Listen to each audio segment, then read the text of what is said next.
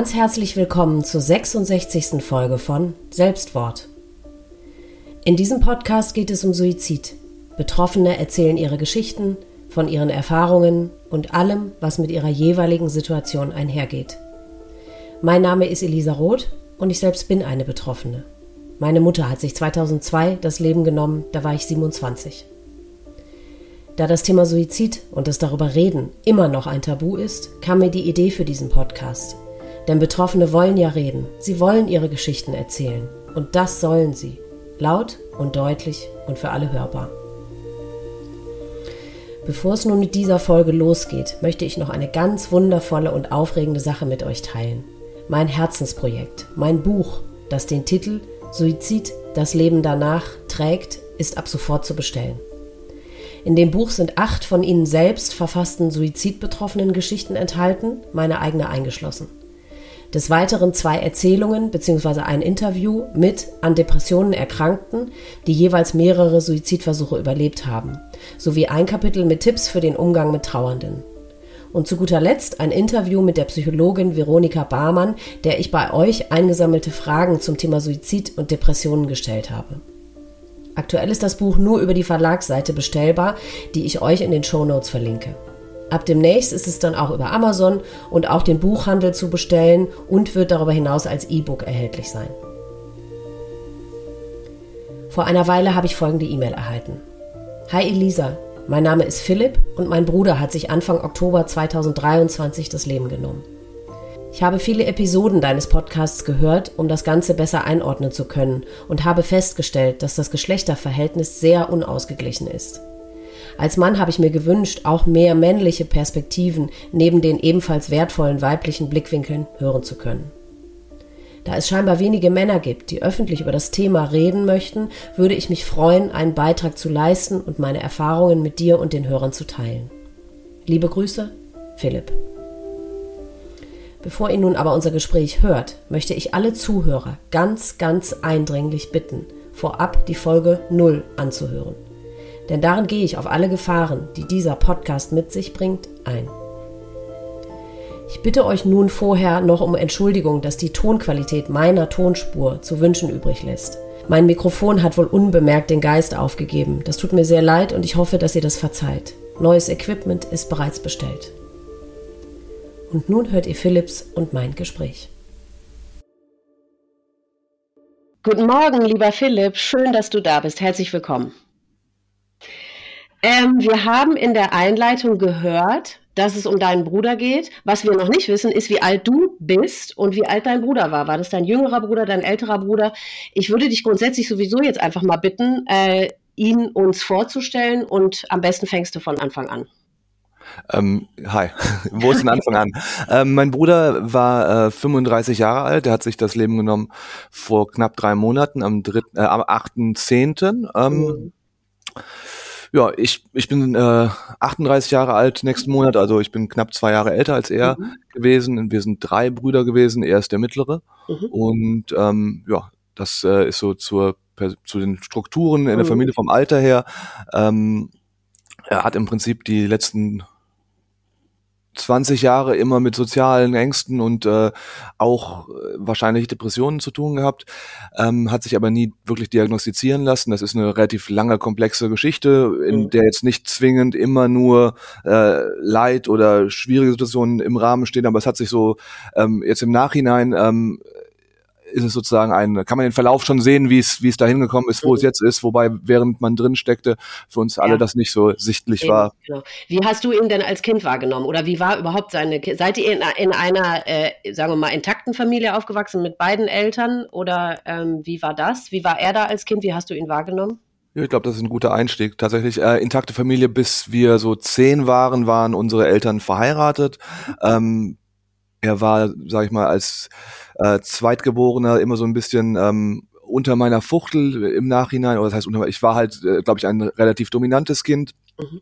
Hab oft, ähm, war sehr lebhaft. Ich hatte äh, so ein bisschen, was man heutzutage unter ADHS äh, abspeichern würde, ähm, war bei mir Thema. Und als er eben dazu kam, er war sehr ruhig, äh, er war sehr ähm, bedacht, äh, immer so ein bisschen zarter in seinem, mhm. äh, in seinem Sein. Er hatte ähm, immer sehr bedachte Äußerungen. Wir sind beide ähm, als hochbegabt diagnostiziert worden, als äh, Okay. als Kinder, wobei ich bei ihm äh, immer das Gefühl hatte, dass er mir deutlich überlegen ist, was seine kognitiven Fähigkeiten anging, oder zumindest er die deutlich besser abrufen konnte, weil er sehr viel überlegter war, sehr ähm, ein sehr musisches Kind war. Er hat gerne Musik gemacht, er hat äh, viel geschrieben, aber gleichzeitig ist ihm eben das Soziale schwerer gefallen als anderen Kindern. Er hat jetzt nie wirklich Sport betrieben, während ich meine ganze Jugend Skateboard fahren gegangen bin. Mhm. Ähm, hat er zum Beispiel immer zu Hause gesessen und äh, WoW gespielt, hatte immer sehr wenige Freunde.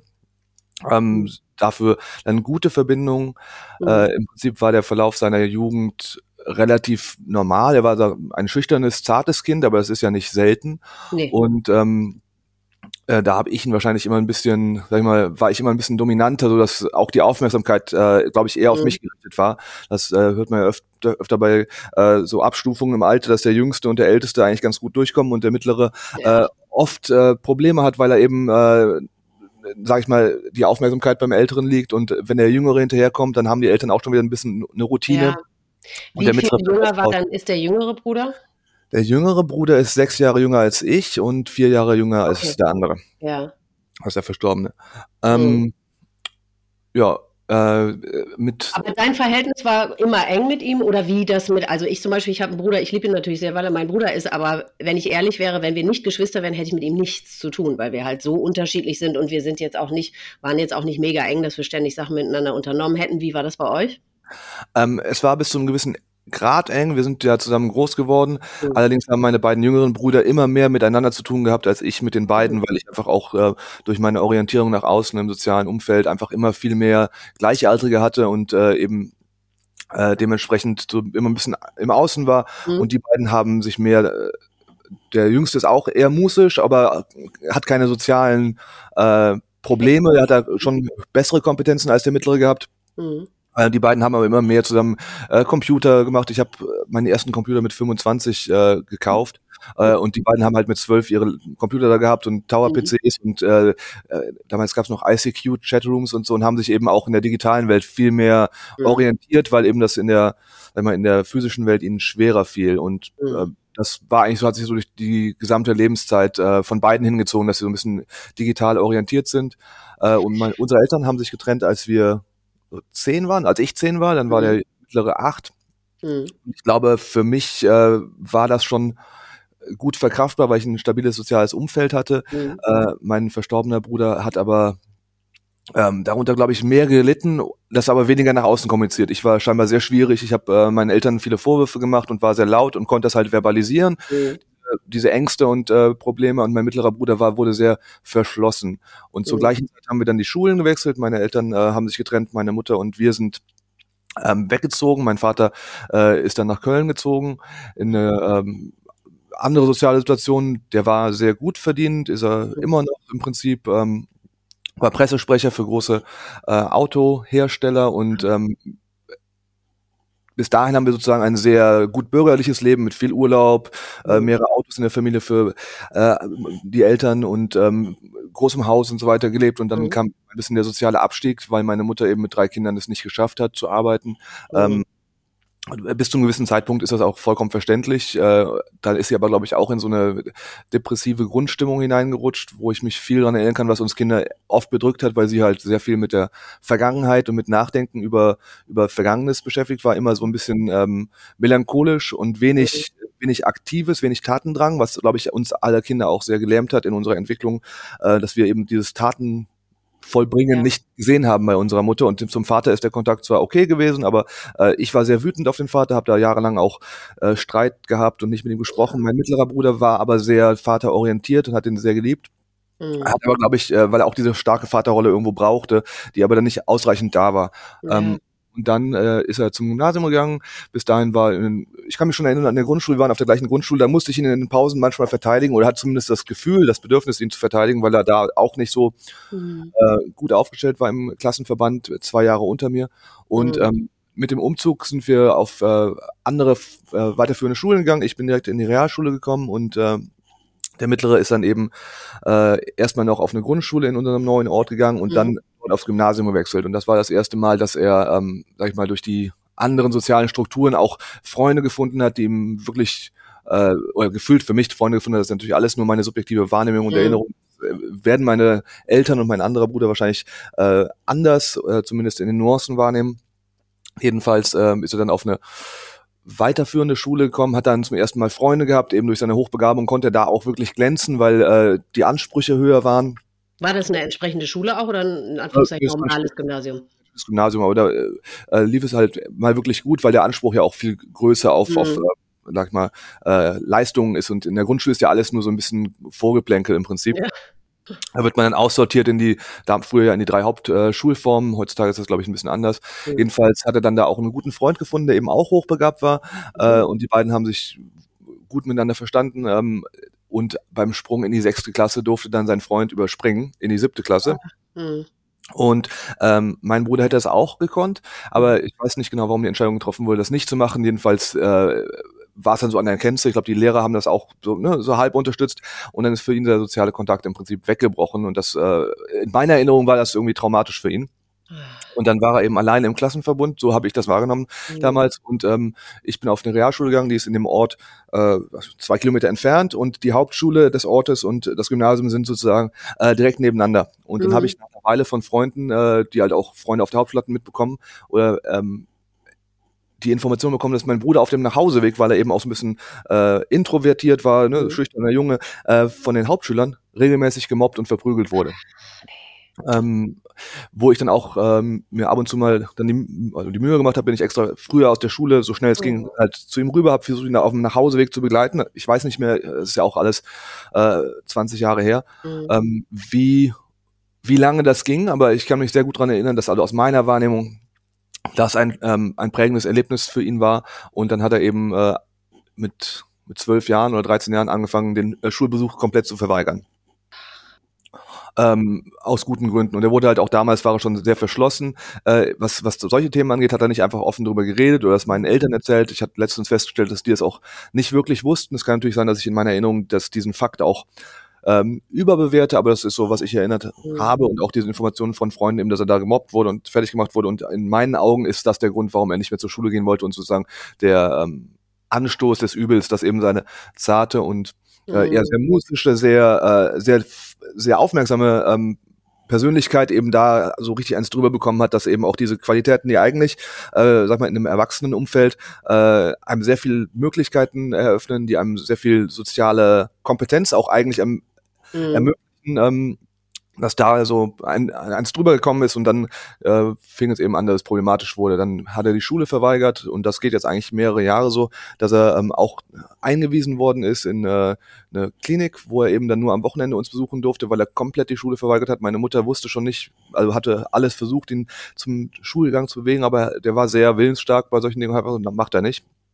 Aber und, wieso äh, wird man da einfach, also in, hat man dann auf eine psychische, wie soll man das sagen, auf irgendwas Psychisches geschlossen und deswegen ist er in eine Klinik gekommen? Oder wieso? Man steckt ja nicht einfach ein Kind, was nicht in die Schule geht, in eine, irgendeine Klinik. Ähm, doch, tatsächlich ja. Also nach einer Weile. Ähm, er, das ging natürlich erstmal ein paar Monate so, dass er ähm, die Schule verweigert hat. Mhm. Aber nach einer Weile äh, schaltet sich natürlich das Jugendamt ein und dann äh, geht das halt so seinen Weg. Ne? Und irgendwann, wenn das Kind halt, dann kommt es zu irgendwelchen äh, Evaluatoren, die immer drauf gucken und so weiter. Ich war damals natürlich selber erst 15 äh. und kann mich dann nur bedingt dran erinnern, weil ich auch, sag ich mal, diesen ganzen Zuhause-Stress nicht so viel mitnehmen wollte. Aber mhm. er ist dann in eine ähm, Klinik in Bonn gekommen, ein äh, psychiatrisches Krankenhaus, wo er eben äh, fast ein Jahr auch drin war. Dann durfte er zwischendurch wieder nach Hause und äh, dann ging das eben immer so hin und her, dass äh, man ihn halt motivieren wollte, ne? weil äh, natürlich liegt da ja irgendeine Sozialphobie oder ähnliches vor. Ich kann ja, ja. mich jetzt nicht daran erinnern, welches, ähm, welche Diagnose er damals ja. bekommen hat. Ich bin damit, ich bin selber Psychologe, ich bin mit Diagnosen auch ähm, sag ich mal, ja, Firmen, aber auch mhm. vorsichtig. Also ich, das sind ja alles nur irgendwelche Schlüssel, um, um ja, ja. Kategorien einzuordnen, aber gerade bei so jungen Kindern und wenn, wenn die eben auch nicht viel kommunizieren, dann ist es ja nur ein Label, was man von drauf und drauf macht. Ähm, aber mir erscheint das doch sehr brachial, oder? Also ich meine, man, also erstmal, es ist in, an der Grundproblematik vor Ort in der Schule ist ja schon mal offensichtlich gar nicht ge, nichts gemacht worden. Ja, das also, ist niemandem, also es hat ja keiner, er hat sich nicht äh, getraut, was zu sagen und das äh, ist natürlich so ein so ein ähm, so eine Schweigensspirale, dass er Angst hat, wenn er das sagt, dann kriegt er noch mal eins drüber, ne, dann sind die ja. die Leute, die ihn da quälen, zwei Tage zwei Tage nett und dann fangen sie ihn halt äh, 100 Meter weiter von der Schule ab. Schlimmer, ja genau, ach furchtbar. Und aber dann den direkt in so eine Klinik zu stecken, statt äh, zu versuchen, das irgendwie äh, äh, stationär oder sagen wir mal irgendwelche Therapietermine vor Ort oder so? Wollte er nicht wahrnehmen. Also ähm, es nicht. War, war nicht direkt. Äh, das hat natürlich alles so seinen zeitlichen Verlauf. Jetzt ist es hier komprimiert in meiner mhm. in meiner Geschichte. Aber er hat sich komplett dagegen verwehrt, irgendeine Art von ähm, ja staatlich mhm. oder ähm, klinischer Autorität an sich ranzulassen. Das hat er ja. komplett ab diesem Punkt abgelehnt, hat sozusagen so komplett zugemacht. Äh, man konnte natürlich ganz normal mit ihm unterhalten, aber eben all alles, was ähm, was da Interventionen von außen angeht, hat er abgewehrt und das hat dann eben äh, diese Kaskade der der einzelnen ähm, Stationen, die dann so rollen, bis es halt äh, zur Einweisung kam, äh, nach sich gezogen. Aber was mhm. muss das für ein einschneidendes, katastrophales Erlebnis sein, wenn er in dem Alter wirst du da einfach in so ein, also ich verstehe das schon, warum man das gemacht hat, aber für das Kind ähm, Wahnsinn. Dann bist du auch plötzlich weg von zu Hause und dann bist du in so einem Umfeld da und ich meine, wie sah denn da sein Alltag aus? Ähm, das? das? kann ich dir, das kann ich dir nicht genau sagen, weil hm. ich ihn nicht besucht habe und zwar nicht, weil ich nicht wollte, sondern weil er nicht wollte, dass wir Brüder vorbeikommen. Meine Mutter war dann ähm, immer unter der Woche zweimal da und hat ihn besucht und am Wochenende durfte er nach Hause kommen. Okay. Mhm. Das heißt, er war sozusagen äh, nicht komplett äh, ja, in einer geschlossenen Einrichtung, sondern war eben offene Klinik. Äh, tagsüber mhm. durfte er auch dann also, äh, irgendwo einen Kaffee trinken gehen oder mhm. Kakao, keine Ahnung, was man dann macht in dem Alter. Äh, und am Wochenende durfte er nach Hause und das ging halt eine ganze Weile und irgendwann ähm, ging es dann über in, äh, in so, ähm, ja, wie so, äh, so ich weiß nicht, wie diese Dinge heißen, TÜV-Akademie zum Beispiel. Das sind nur Maßnahmen, wo schwer, schwer erziehbare Kinder oder äh, problematische Kinder, es gibt ja Sonderschulen, die sind ja meistens eher für so, sozial auffällige Kinder, die sagen wir mal, äh, entweder kognitiv mhm. eingeschränkt sind oder eben durch deren Haushalt so belastet sind, dass sie sag ich mal, auch verhaltensauffällig im Sinne von Aggressionen und so weiter sind. Ähm, das war bei ihm nie der Fall. Er ist nie gewalttätig oder mhm. ähnliches geworden.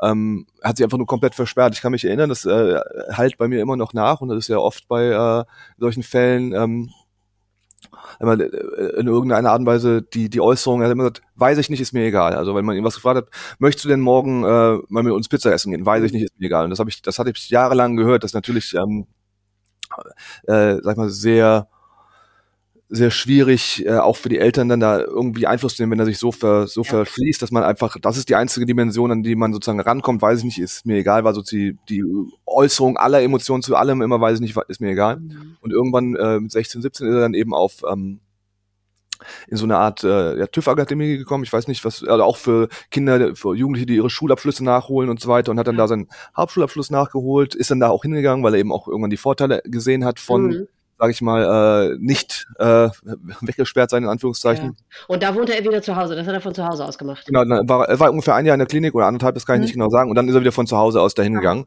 Mhm. Ähm, das ist aber nicht so, dass das jetzt ein Jahr ähm, also die Klinik von zwölf, wo er sich verweigert hat, bis dann 13 und dann geht er dahin und dann es ist mit vielen Zwischenstationen, das ist jahrelang kein Schulbesuch dazwischen gewesen, nun kann ich das nicht mehr so genau abrufen. So mit 16 oder so hat er dann wieder angefangen, zumindest ähm, so eine Akademie zu besuchen, mhm. um eben auch die Vorteile zu bekommen, die man dann hat mit äh, weniger also Repressalien durch irgendwelche mhm. Institutionen und ähnliches. Ähm, da hat er dann auch wieder ein normales Umfeld gehabt im Sinne von Freunde und ähm, Menschen, mit denen er Anschluss hatte. Mhm. Und äh, war aber immer von so einer Art sozialer Angst gekennzeichnet, ja. Mhm. Das ist doch wirklich verrückt, weil er scheint ja damit schon geboren worden zu sein. Das ist ja nichts, also wenn du, du sagst, das war ja im Prinzip, seit du dich äh, erinnern kannst, war er so, ne? Ja, ich meine, da ist ja diese Nature-Nurture-Debatte, äh, kann man da natürlich führen. Ähm, mhm. ich bin mir da, ähm, also ich glaube, da sind die Umstände eine klar eine genetische Komponente, wie er, wie er von vornherein aufgesetzt war, wie seine Wahrnehmungsapparatur funktioniert hat, äh, wie seine mh, hm, sag ich mal, seine äh, Extraversion und ähnliches ausgelegt ist, aber mhm. gleichzeitig ähm, ist es, glaube ich, auch die Tatsache, dass er als Zweitgeborener immer unter meinem Scheffel stand und sich sozusagen aus, ich war sehr aufgedrehtes, sehr lautes, ähm, sehr forderndes Kind im Sinne von, mhm. äh, dass ich äh, klare Vorstellungen hatte von was ich will und das mir auch dann ähm, sag mal, beansprucht habe und das dann eher eben ähm, zumindest auf dieser Art der mh, hm, des, des Handelns äh, nicht den Zugang zu äh, den Eltern und zu seinem mhm. Umfeld, weil ich eben schon alles eingefordert habe, was man über laut sein und äh, Rabauke sein machen kann. Und dementsprechend ist natürlich da dann die andere Schiene eingeschlagen worden. Äh, die dann aber eben auch nicht äh, mit gewissen sozialen Situationen nicht gut umgehen kann. Ich habe mich viele Jahre gefragt, wie es wohl gewesen wäre, wenn er äh, entweder die Klasse übersprungen hätte mit seinem ja. äh, Freund oder wenn wenn er eben auf das äh, nicht städtische, sondern das private Gymnasium gegangen wäre, das ich dann später fürs Abitur besucht hatte, äh, wo es eben deutlich nerdiger war, wo die Leute deutlich ähm, äh, wo sehr viel mehr, äh, sag ich mal, behüteter das mhm. Umfeld war. Das war ein reines Jungengymnasium, äh, wo er wahrscheinlich nicht in solche Schwierigkeiten gekommen wäre. Und ähm, das ist natürlich in meiner ähm, meiner Rekapitul Rekapitulation seiner Lebenshistorie ist das das einschneidende Erlebnis. Ich bin mir aber sicher, wenn man meinen Vater oder meine Mutter oder meinen kleinen Bruder fragen würde, äh, wäre das eventuell äh, nur eine Randnotiz äh, mit der mit der Schule und dem gemobbt werden. Tja, das ist wirklich schwierig. Und das ist immer dieses Ding nach so einem Suizid, dass man sich um solche Dinge so dreht und immer fragt, ach, was wäre gewesen, wenn ich meine, man kann es nicht ändern, das ist das Pro Problem. Und man wird es auch nie wissen, ne? wäre es besser gewesen, wäre es genauso das Endergebnis gewesen, man weiß es einfach nicht. Aber natürlich treibt einen das einfach immer um. Ne? Mhm. Ähm, ja, das, das ist tatsächlich der Fall. Ich bin da, glaube ich, relativ ähm, stabil, weil ich auch äh, äh, in meiner Persönlichkeitsstruktur so ausgelegt bin, dass ich tatsächlich äh, immer das, oder fast nicht immer, aber ich tue meistens das, was ich für richtig halte, weil ich eben, glaube ich, auch eine leicht hm, autistische Art habe mhm. ähm, oder gar nicht so leicht, wie meine Partnerin immer sagt. Ich habe ich hab mich selber mit allen gängigen Tests ähm, mal getestet, äh, was ich als Psychologe ja kann, äh, und ich schlage da immer sehr hoch aus. Ich habe dann auch Dissimulation vermeiden wollen, indem ich die Fragen von allen meinen Freunden habe beantworten lassen, damit ich nicht selber mich sozusagen in diesem Test ja, nach oben ja. schummel. Und äh, eigentlich schlage ich immer, äh, also immer deutlich mehr in diese Richtung aus als als die anderen, bei denen das dann ähnliche Verhaltensweisen, die für Sozialphobien und so stehen. Ähm, mhm ich brauche mich jetzt auch nicht zwingend diagnostizieren lassen, weil ich ein normales Leben führe und einfach nur ein bisschen, ähm, sag ich mal, spezifischer bin mit meinen Wünschen und Vorstellungen und ich kann äh, Ordnung im Haushalt ist mir ist ein großes Thema und ähm, habe da so ein paar so ein paar Spleens, aber ich glaube, das äh, ist alles im Rahmen, dass es äh, mhm.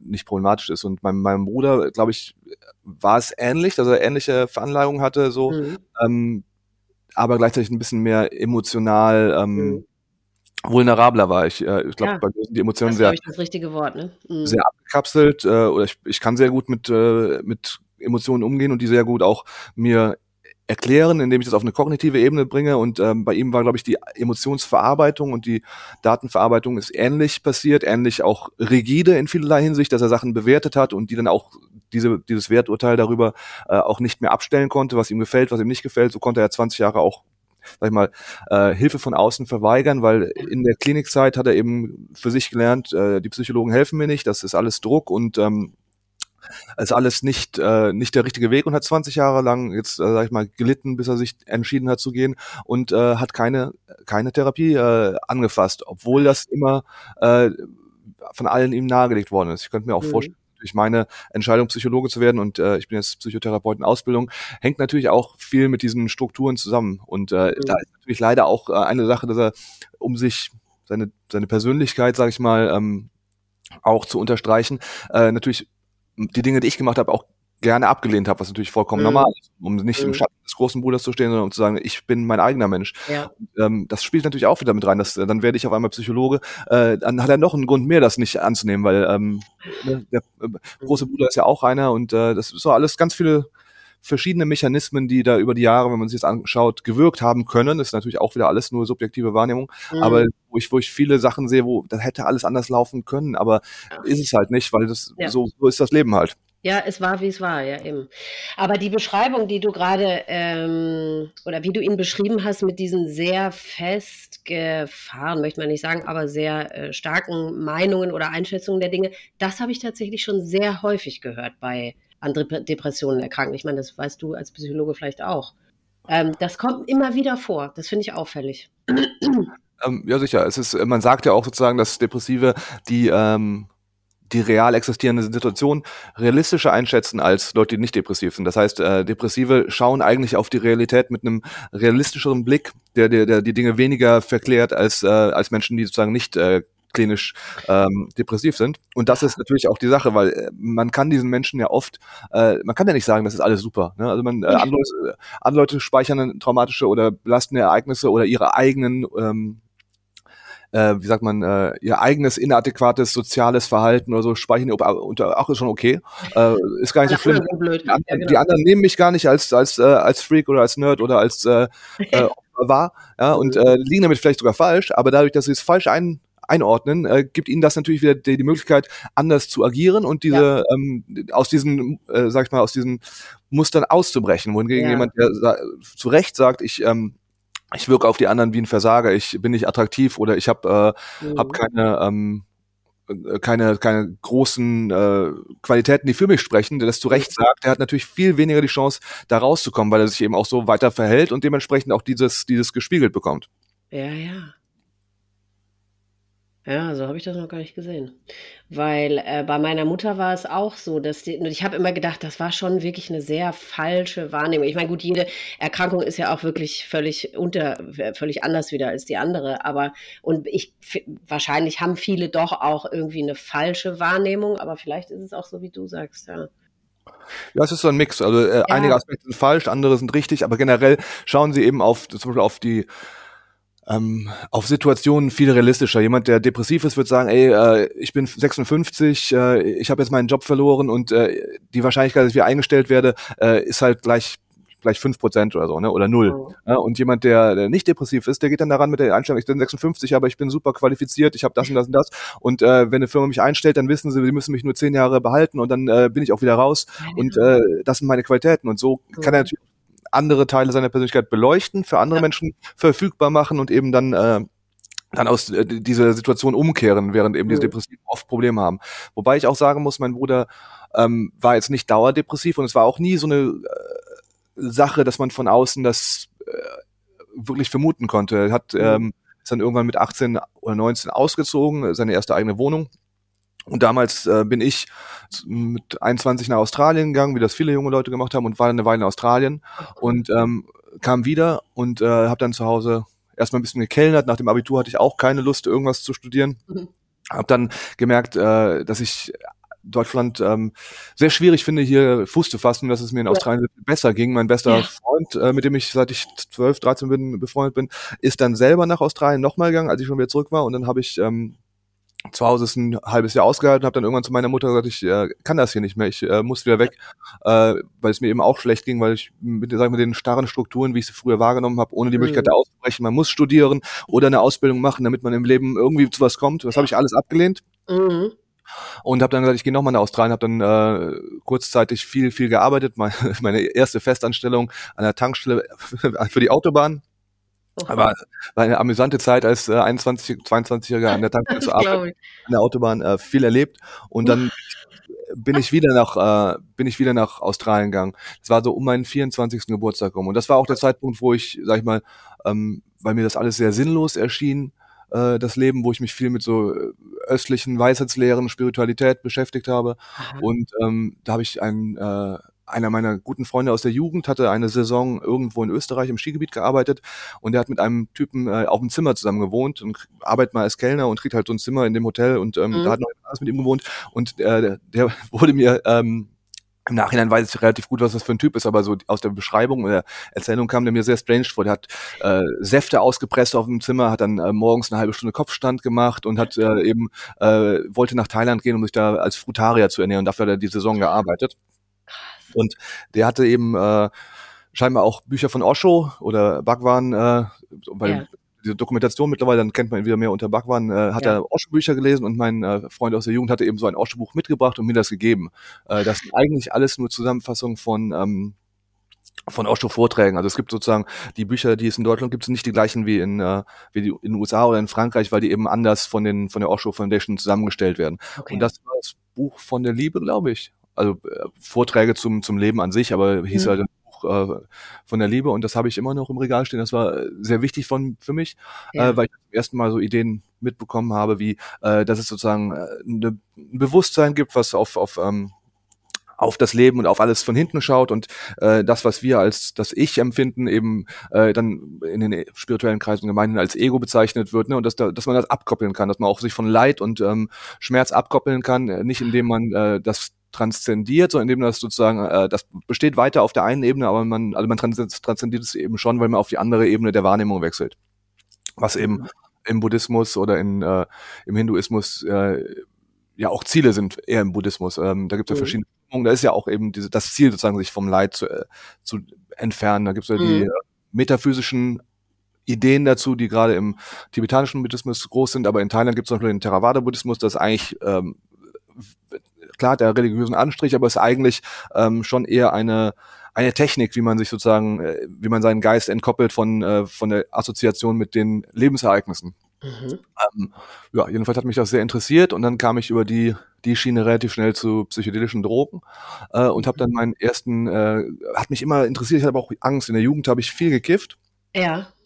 Und ähm, das äh, alles andere war mir irgendwie zuwider. Äh, mhm. Äh, also die anderen Klassenkameraden auf irgendwelche Technopartys gegangen und hatten äh, damals so ja, Trag ja. Frisuren und komische, komische Schlaghosen. Und äh, wir waren halt, äh, wir haben Skateboardfahren gemacht und nur gekifft, weil das das einzig wahre ist. Jedenfalls habe ich mich dann für psychedelische Drogen und, äh, interessiert, habe dann, äh, bevor ich nach Thailand geflogen bin, von wo ich dann wieder nach Australien geflogen bin, um meinen besten Freund zu besuchen, äh, waren wir in Holland. Ich habe eine Packung Pilze gekauft, bin nach Hause gekommen und an meinem 24. Geburtstag habe ich die dann äh, zeremoniell abends beim Kumpel auf der Couch, wo wir äh, nächtelang rumgehangen haben, in seiner eigenen Wohnung und Graffiti malen gegangen sind. Ähm, zu mir genommen und habe dann so einen Energieball vor mir gesehen, der mir das Leben erklärt hat und Strukturen und so weiter, ganz viele Informationen. Ja, also hast du das völlig ohne jegliche Anleitung? Also ich meine, du hattest ja gar keine Ahnung davon, das ist aber schon ganz schön mutig, ne? Ich das immer Angst vor solchen psychedelischen äh, Geschichten. Das ist jetzt so, wie lange ist das her? Ähm, ja, 14 Jahre oder so. Mhm. Ähm, Nee, damals gab es auch noch nicht so viel Internet äh, wie heute. Da gab es noch äh, bei YouTube oder sowas schwer, Informationen zu finden. Aber ich habe äh, hab ein paar Sachen gefunden und habe mich darauf verlassen, dass da irgendwas für mich drinsteckt. Ich habe das so ja. gewittert.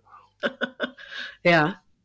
Okay. Das hatte ich dann auch eine sehr, ähm, sehr bewegende Erfahrung mit, ähm, ja, mit so Downloads in mein Bewusstsein. Das ist natürlich immer die Frage. Ich bin ja heutzutage nicht mehr so dogmatisch, ob das jetzt äh, eine Verbindung mit einem höheren Bewusstsein ist mhm. oder ob das, ähm, sag ich mal, alles äh, in mir genetisch gespeicherte Informationen ja. sind oder ob das einfach nur der Verstand ist, der sich sozusagen ein Konstrukt baut, das er greifen kann, dass es ihm einfacher macht, durch den Alltag sich zu bewegen. Aber selbst wenn es nur das ist, ist das Konstrukt oft schon sehr hilfreich. Mhm.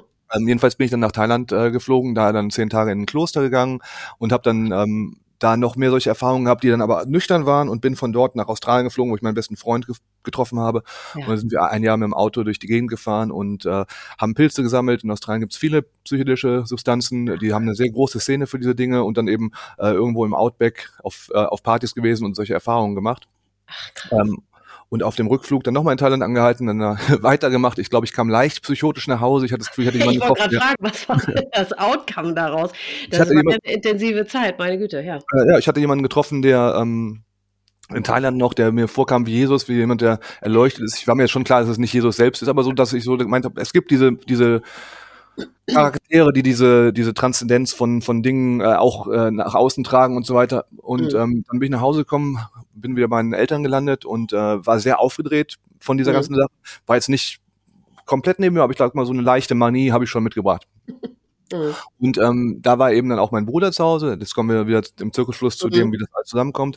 Und ähm, dann äh, war er, hatte gerade noch bei meiner Mutter gewohnt, äh, hat natürlich auch wieder nichts gemacht außer Computerspielen und so weiter. Äh, und dann habe ich ihm das alles berichtet. Da war ich dann 25. Mhm.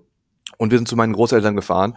Äh, ich bin tatsächlich wiedergekommen, weil meine Großmutter zu dem Zeitpunkt äh, Bauchspeicheldrüsenkrebs hatte und ja. es klar war, dass sie nicht mehr lange leben würde. Und äh, das war eben der Grund, warum ich aus Australien, Neuseeland, wo ich auch war, zurückgekommen bin. Eigentlich war mein mhm. Plan, äh, dort, ich hatte schon ein Jobangebot und einfach da zu bleiben. Das hätte ich auch gemacht, wenn dann nicht die Umstände alle sich geändert hätten. Ja. Äh, jedenfalls kam ich zurück, um die Großeltern zu besuchen, habe meinen Bruder ins Auto eingeladen und habe ihn dann ähm, davon erzählt, was ich alles erlebt habe in anderthalb Jahren. Und das war mhm. natürlich äh, äh, sehr viel Informationsflut und mein Bruder saß mit mir in meinem Nissan Micra, den ich damals noch hatte.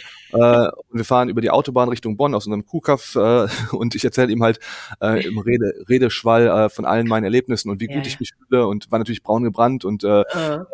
äh, muskulös nicht, aber auf jeden Fall ähm, sportlich, weil ich den ganzen Tag in Thailand in irgendwelchen Urwäldern rumgeklettert bin und schwimmen und so weiter. Und dann hat er mich angeguckt und äh, sagte sinngemäß irgendwas äh, in Richtung wow, du bist ja richtig glücklich, dir geht's ja super, äh, das ist gut zu sehen, dass sowas möglich ist, vielleicht kriege ich das auch. Hm. Ähm, naja, und äh, dann kam ich wieder zurück nach Deutschland, habe tatsächlich zwei Tage später meine, äh, meine Frau und Lebenspartnerin auf einer Feier in Köln getroffen, wo ich dann auch das erste Mal wieder in Köln war.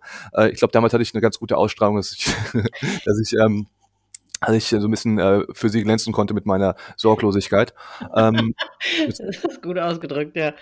Ähm, jedenfalls war es das erste Mal, auch dass ich in Köln wieder war, war auf einer Party von Freunden, die ich seit Jahren nicht gesehen hatte. Damals haben äh, alle irgendwie Techno-Partys organisiert und das war äh, Raven war ein großes Ding jedes Wochenende. Ähm, und habe da meine Partnerin getroffen, mit der ich immer noch zusammen bin und mhm. äh, eine wundervolle Tochter habe und äh, wir den Rest unseres Lebens verbringen werden. Jedenfalls okay. habe ich meinem Bruder eben davon erzählt und ähm, ja, damit ich in die Großstadt gezogen und mein Bruder hatte dann ähm, ein Freund hat mir seine Couch angeboten in Köln. Ich habe dann angefangen, bei ihm im Restaurant zu arbeiten, habe wieder Geld gespart und bin zwei Jahre später mit meiner Freundin wieder äh, nach Asien und so weiter gegangen für fast zwei Jahre.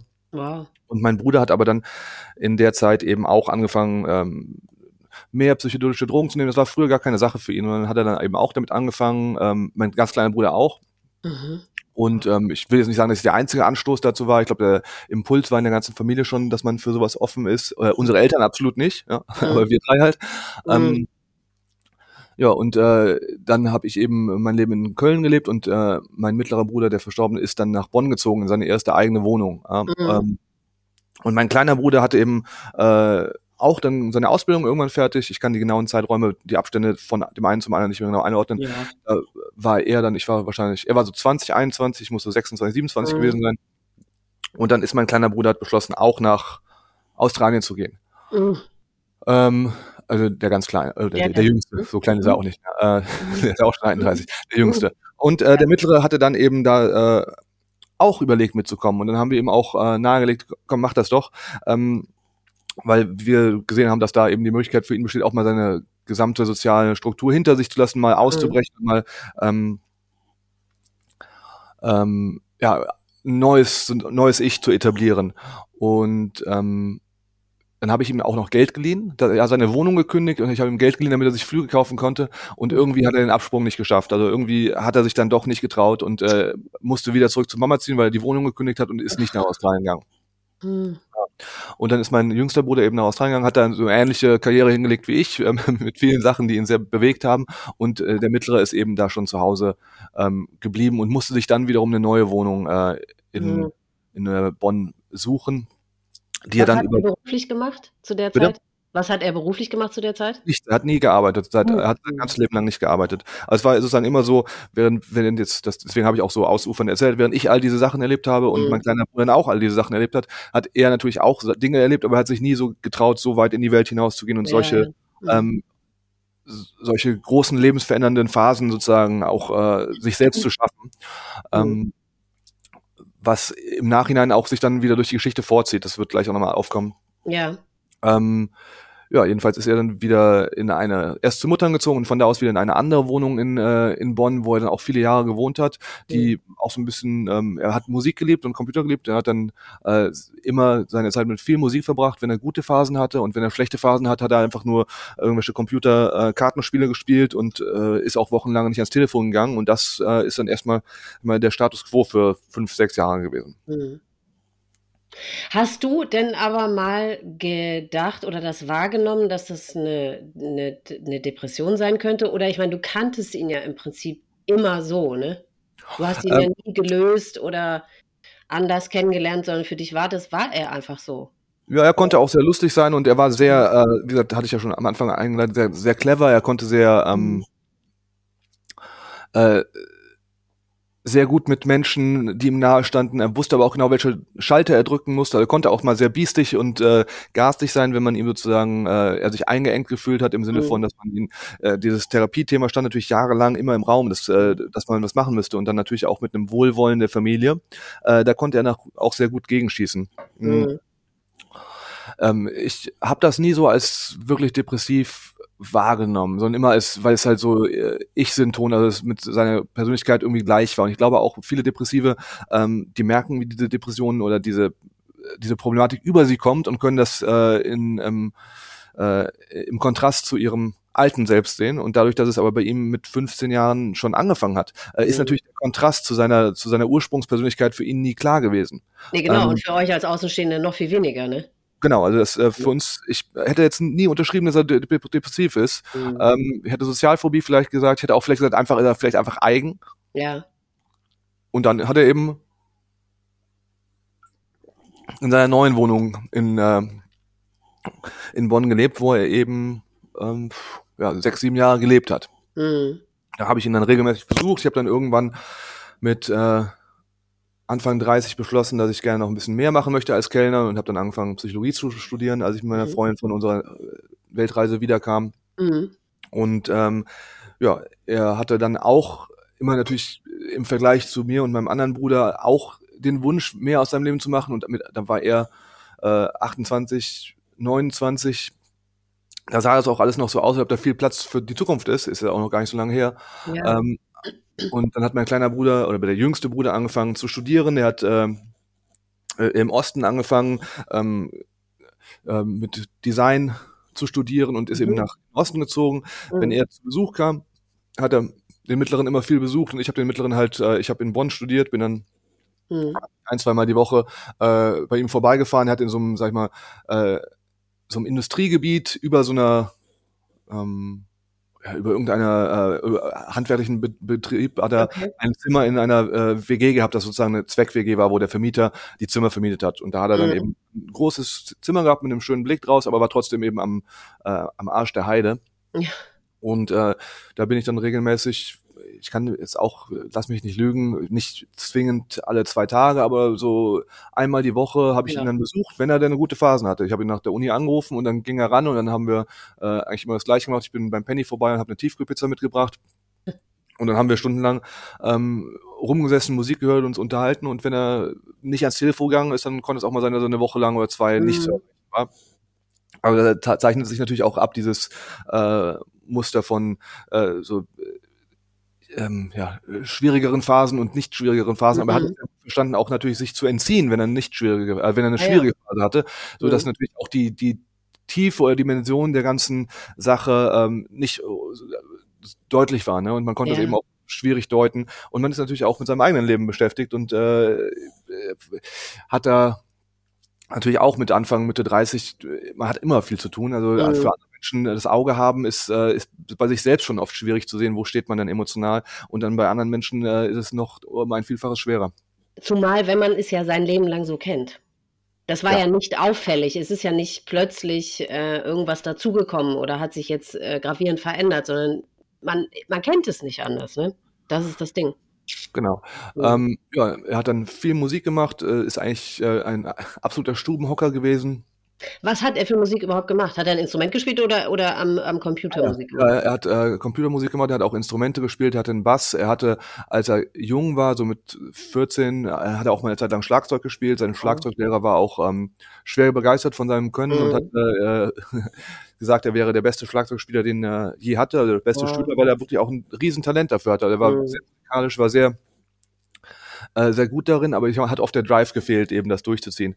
Ähm, das heißt, er hatte Phasen, wo er Musik gemacht hat, äh, er hatte aber auch Phasen, wo er, ähm, glaube ich, gar nichts gemacht hat ne? und ähm, hat dann auch immer mehr angefangen zu trinken, hat er äh, sich gerne ein paar Bier gekauft und dann eben äh, Bier getrunken, hat mhm. angefangen neben den psychedelischen Drogen äh, von denen ich durchaus überzeugt bin, dass die Nutzen haben, aber auch immer mehr äh, Substanzen zu konsumieren, die eben vielleicht eher einen Eskapismus äh, begünstigen. Ne? Also ja. gibt, wenn man äh, LSD oder äh, Pilze nimmt, dann ist es in der Regel nicht so, dass man einfach äh, mit Freude und gute Laune durch die Gegend hüpft, wenn äh, irgendwas im Nacken sitzt. Man wird dann mit diesen Dingen konfrontiert und mhm. muss da durcharbeiten. Ne? Und das, was oft gemeinhin als, äh, als ähm, was sagt man, äh, Bad Trip, also Psychoterror mhm. beschrieben wird, ist ja eigentlich oft nur eine, oder eigentlich immer eine Konfrontation mit eigenen Ängsten, Unzulänglichkeiten und ähm, ja, äh, vergangenen, ähm, vergangenen Fehlverhalten, äh, ja. die man eben, äh, dann äh, ganz besonders intensiv wahrnimmt. Aber natürlich gibt es auf der anderen Seite auch äh, Momente der, der Hoffnung oder der Verbundenheit mit allem, wo man eben äh, so kosmische Gefühle wahrnimmt, dass man sozusagen sich auch besser einordnen kann mit einer größeren Gelassenheit und Ruhe sagen kann, okay, ähm, das sollte alles so sein, das, weil äh, es konnte nie anders sein, denn es war so. Ja. Und ähm, Äh, hat die auch so, hat die, haben die diese Art der Drogen auch so ein, so, ein hohen, so ein hohes Suchtpotenzial? Ist das dann ein Gefühl, was, wonach man immer strebt, was man immer wieder erleben möchte? Oder weil meine, das hört sich ja jetzt auch nicht so alles nur positiv an, was du äh, äh, beschreibst. Also, dass man sich da immer wieder hinbegeben möchte. Das muss man dann ähm, ja auch wollen, ne? Muss man auch wollen, weil man muss sich ja auch mit dem äh, Konfliktpotenzial, was da drin ist, auseinandersetzen. Ja, eben, und, das ähm, meine ich, ja. Nee, das Suchtpotenzial bei Psychedelika ist sehr gering. Es gibt von äh, David Nutt oder David Nichols, äh, einer von den beiden, ich glaube David Nutt, äh, ist ein ähm, Professor für Psychopharmakologie oder so in äh, oder irgendwann Neuropsychologie äh, in London und der hat Anfang der 2000er die ähm, so eine Drugs Scale entwickelt oder mhm. äh, die Dra Drogen äh, klassifiziert nach Gefahr ja. und ähm, da wurde einmal äh, Eigenschaden, äh, also es gibt sozusagen zwei Kategorien, ja. äh, Selbstschaden und Fremdschaden und äh, im Prinzip sind die Psychedelika alle, äh, das die sind auf Platz 20, weil die sozusagen von den verglichenen Substanzen, also es gibt sowieso, also es gibt eine Hierarchie, es wurden 20 herangezogen und mhm. Pilz und LSD sind dann auf Platz 16 und 18 mhm. oder so. äh, wohingegen Al Alkohol, Alkohol ist auf eins. Ja. Alkohol ist die absolut schädlichste Substanz, die man sich zuführen kann. Mhm. Und äh, die äh, diese gesellschaftliche Akzeptanz macht natürlich nur noch schlimmer, weil äh, äh, hat man, habt ihr bestimmt auch schon im Podcast darüber gesprochen, da kann ich mir nicht vorstellen, dass das nicht schon mal Thema gewesen wäre, dass äh, Menschen, die sich suizidiert haben, Alkoholprobleme hatten. Ganz weil oft, eben, ganz oft, ja, ja weil eben äh, ja auch die Verfügbarkeit ist enorm. Ja. Äh, Alkohol ist ein absolutes Zellgift, das macht nichts, ähm, nichts Positives mit deinem Körper. Also du bist mhm. von Sekunde eins an vergiftet und äh, jeder macht's ja. Ich habe jetzt auch aufgehört zu trinken vor zwei Jahren und äh, mhm. mittlerweile wissen das alle und äh, mich drängt auch keiner. Mein Freundeskreis ist sehr umsichtig, da wurde ich auch seltenst gedrängt. Mhm. Äh, aber in Freundeskreisen, wo man, sage ich mal, sich nicht so nahe steht und so und dann hört auf zu trinken, aufhört zu trinken, ist es bestimmt sehr schwierig für Menschen, damit aufzuhören. Das ähm, glaube ich auch. Mhm. Ja, jedenfalls die Substanzen haben eigentlich kein Suchtpotenzial. Mhm. Äh, viele Menschen hören auch auf, die zu benutzen, wenn sie das erste, zweite, dritte Mal die benutzt haben und haben sehr positive Erfahrungen. Sobald dann die erste negative Erfahrung kommt, hm, ist es eigentlich so, dass sehr viele Menschen vom Nutzen absehen, weil die die mhm. negative Erfahrung auch nicht, ähm, auch nicht, äh, sag mal, ähm, wie sagt man, nicht positiv nutzen können. Ne? Also ich hatte ja. äh, zum Beispiel Erfahrungen, wo ich meinen eigenen Tod gesehen habe, wo ich Angst hatte zu sterben. Äh, ich kann mich an eine Sache erinnern, in äh, Tasmanien bin ich mit meinem besten Freund auf so eine Halbinsel ge gewandert, wo man keinen Telefonempfang hatte, einen Tag hin und dann Weg rückweg auch wieder einen Tag zurück und dann haben wir mhm. Bild genommen am Strand und dann habe ich auf einmal gedacht, ich hätte, ich hätte eine Schlange gesehen, die hat mich gebissen. Und ähm, einfach weil ich halt halluziniert habe und ja, äh, auch so eine Grundangst vor Schlangen dabei ist, äh, wenn man in Australien unterwegs ist. Und äh, dann habe ich mich ausgezogen, dann musste mich einmal angucken, also da ist nichts, ne, aber das konnte ich ihm nicht glauben. Dann musste ich mich halt ins Bett, Bett zum Schlafen legen und habe sozusagen bin mit der Idee eingeschlafen, äh, dass ich vielleicht nicht mehr aufwache. Das war ein ganz prägendes Erlebnis, oh. ich diese Angst durcharbeiten musste. Aber danach hatte ich deutlich weniger Angst vorm Tod. Ah. Und ähm, wenn man aber natürlich das nur als Horrortrip äh, wahrnimmt und ja. nicht auch sich die, die, äh, die positiven Aspekte rausnehme. Warum habe ich Angst vorm Tod? Was bedeutet das? Was ja. bedeutet Vergänglichkeit und so weiter, ähm, dann äh, wird man das vielleicht nicht nochmal machen. Für mich war es ein sehr, also die Nacht war sehr, sehr schlimm, aber als ich am nächsten Morgen aufgewacht bin und habe, ich lebe noch, war das ein sehr befreiendes Erlebnis. Mhm. Ja, ja das glaube ich. Mhm. Äh, jedenfalls hat mein Bruder dann eben äh, neben den psychedelischen Substanzen auch angefangen, äh, wieder öfter Alkohol zu trinken, hat dann äh, angefangen, regelmäßig Kratom zu konsumieren. Das ist ein ähm, äh, ein Legal High, was man kaufen kann, ist so ein grünes Pulver und das ist im Prinzip ein ähm, atypisches Opioid. Das ist frei verkäuflich. Das da habe ich noch nie von gehört. Wie heißt das? Äh, Kratom. K-R-A-T-O-M. Habe ich noch nie gehört. Da habe ich meine Masterarbeit drüber geschrieben. Es ist im Prinzip äh, eine, eine sehr spannende Substanz, weil die gleichzeitig aktiviert und sediert. In niedrigen Dosen kann die äh, aktivieren, in höheren Dosen sedieren. Und ähm, das ist ein Baum, der wächst in Thailand und Malaysia und der ist da schon seit Jahrhunderten, wird, äh, werden die Blätter gekaut äh, und zur Arbeitssteigerung eben genutzt von der Landbevölkerung. Dann wurde das äh, Anfang des äh, 20. Jahrhunderts verboten, äh, weil die Briten äh, ihr Opium überall im, äh, im, im ähm, asiatischen Raum absetzen wollten. Mhm und eben die Leute äh, kein Opium brauchten, wenn sie Kratom hatten. Ja, ja, okay. Verträglich ist es, äh, hat keine Atemdepression, das heißt, es macht zwar einen opioidartigen Rausch, aber man kann daran nicht äh, zugrunde gehen. Das, äh, mhm. Im Fall muss man eben brechen. Es hat so ein, so ein Capping, man äh, kann sich gar nicht so sehr sedieren, dass man eine Atemdepression erleidet und so weiter. Und dementsprechend sind die ähm, Effekte auf den Körper ja auch viel milder. Mhm. Äh, und die auf die Bevölkerung auch viel milder. Ähm, nun denn, jedenfalls hat mein Bruder zum Beispiel angefangen, mehr Kratom zu konsumieren. Ähm, und eben so ein bisschen mehr in die in die Richtung des Konsums, um sein Leben erträglicher zu machen, äh, abgerutscht. Ähm, mhm. Wie Was? hat denn überhaupt die, die, die Pilze und das LSD auf ihn gewirkt? Ich meine, du hast es ja alles als sehr, wie du es ja beschreibst, also als sehr positiv für dich nutzen können. War das ihm denn auch so möglich? Weil er hatte ja eben von der Persönlichkeitsstruktur war er ja völlig anders aufgestellt als du. Also wie, wie waren denn die Effekte da auf ihn?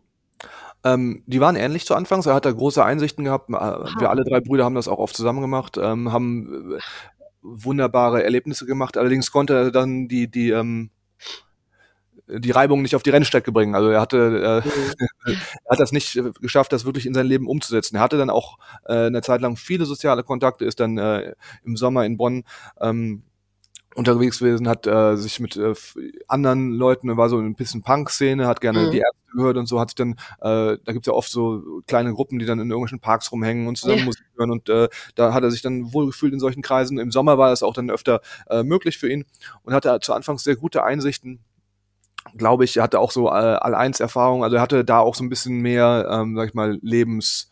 Ja äh, Lebenswillen rausziehen können, aber das hat seine Persönlichkeit natürlich nicht komplett umstrukturiert. Das hat, hat er okay. immer noch zum Teil Angst, äh, auf Leute zuzugehen und gerade in schlechten Phasen äh, war ihm das, äh, ist ihm das sehr schwer gefallen, weil es eben mhm. auch keine Wundermittel sind, ne? dementsprechend naja. äh, muss, also da hätte eine Therapie trotzdem Sinn gemacht, ne? Und ähm, das war aber gleichzeitig hat man dann durch die Substanzen kann man natürlich den Anschein gewinnen, ich bewege mich nach vorne und es passiert was, was mhm. mit auf einigen Ebenen auch passiert ist, aber eben auf anderen nicht, ne? Und gerade die soziale Komponente hat immer gelitten bei ihm. Und mhm. ähm, da ging es eben nicht nach vorne. Mhm. Okay, und dann hat er dieses, wie heißt es, Kratom für sich Kratom. entdeckt und genau, wie ging es dann weiter? Hm, doch, dann hat er äh, weiter äh, jahrelang äh, viel zu Hause, also über fünf, sechs Jahre viel zu Hause in seiner Wohnung Zeit verbracht und ähm, hat halt regelmäßig äh, sich, sage ich mal, damit sediert. Jetzt, äh, er war jetzt kein so super krasser Konsument, also es ist nicht so, dass er den ganzen Tag nur auf der Couch liegen hat, sondern hat dann, es ist wie auch ein leichtes Antidepressiva im Prinzip. Man es ist eine Selbstmedikation, wie auch zum Beispiel Leute sich mit Alkohol äh, ähm, selber äh, verdoktern, wenn sie ähm, Ängste und äh, Sorgen haben, deswegen ne, ein, ein, zwei Schluck Sekt und man ist schon direkt aufgeschlossen yeah. und Ängste rücken in den Hintergrund. Das ist mit dem Kratom natürlich das Gleiche. Er hat jetzt nie äh, das sozusagen so extrem heillos übertrieben. Äh, sondern hatte dann seinen, seinen Sack davon, hat dann morgens, mittags, abends eine kleine Portion genommen. Ich bin da zum Beispiel anders. Ich äh, bin da sehr viel maßloser, wenn ich das äh, benutzt habe. Nicht, ja.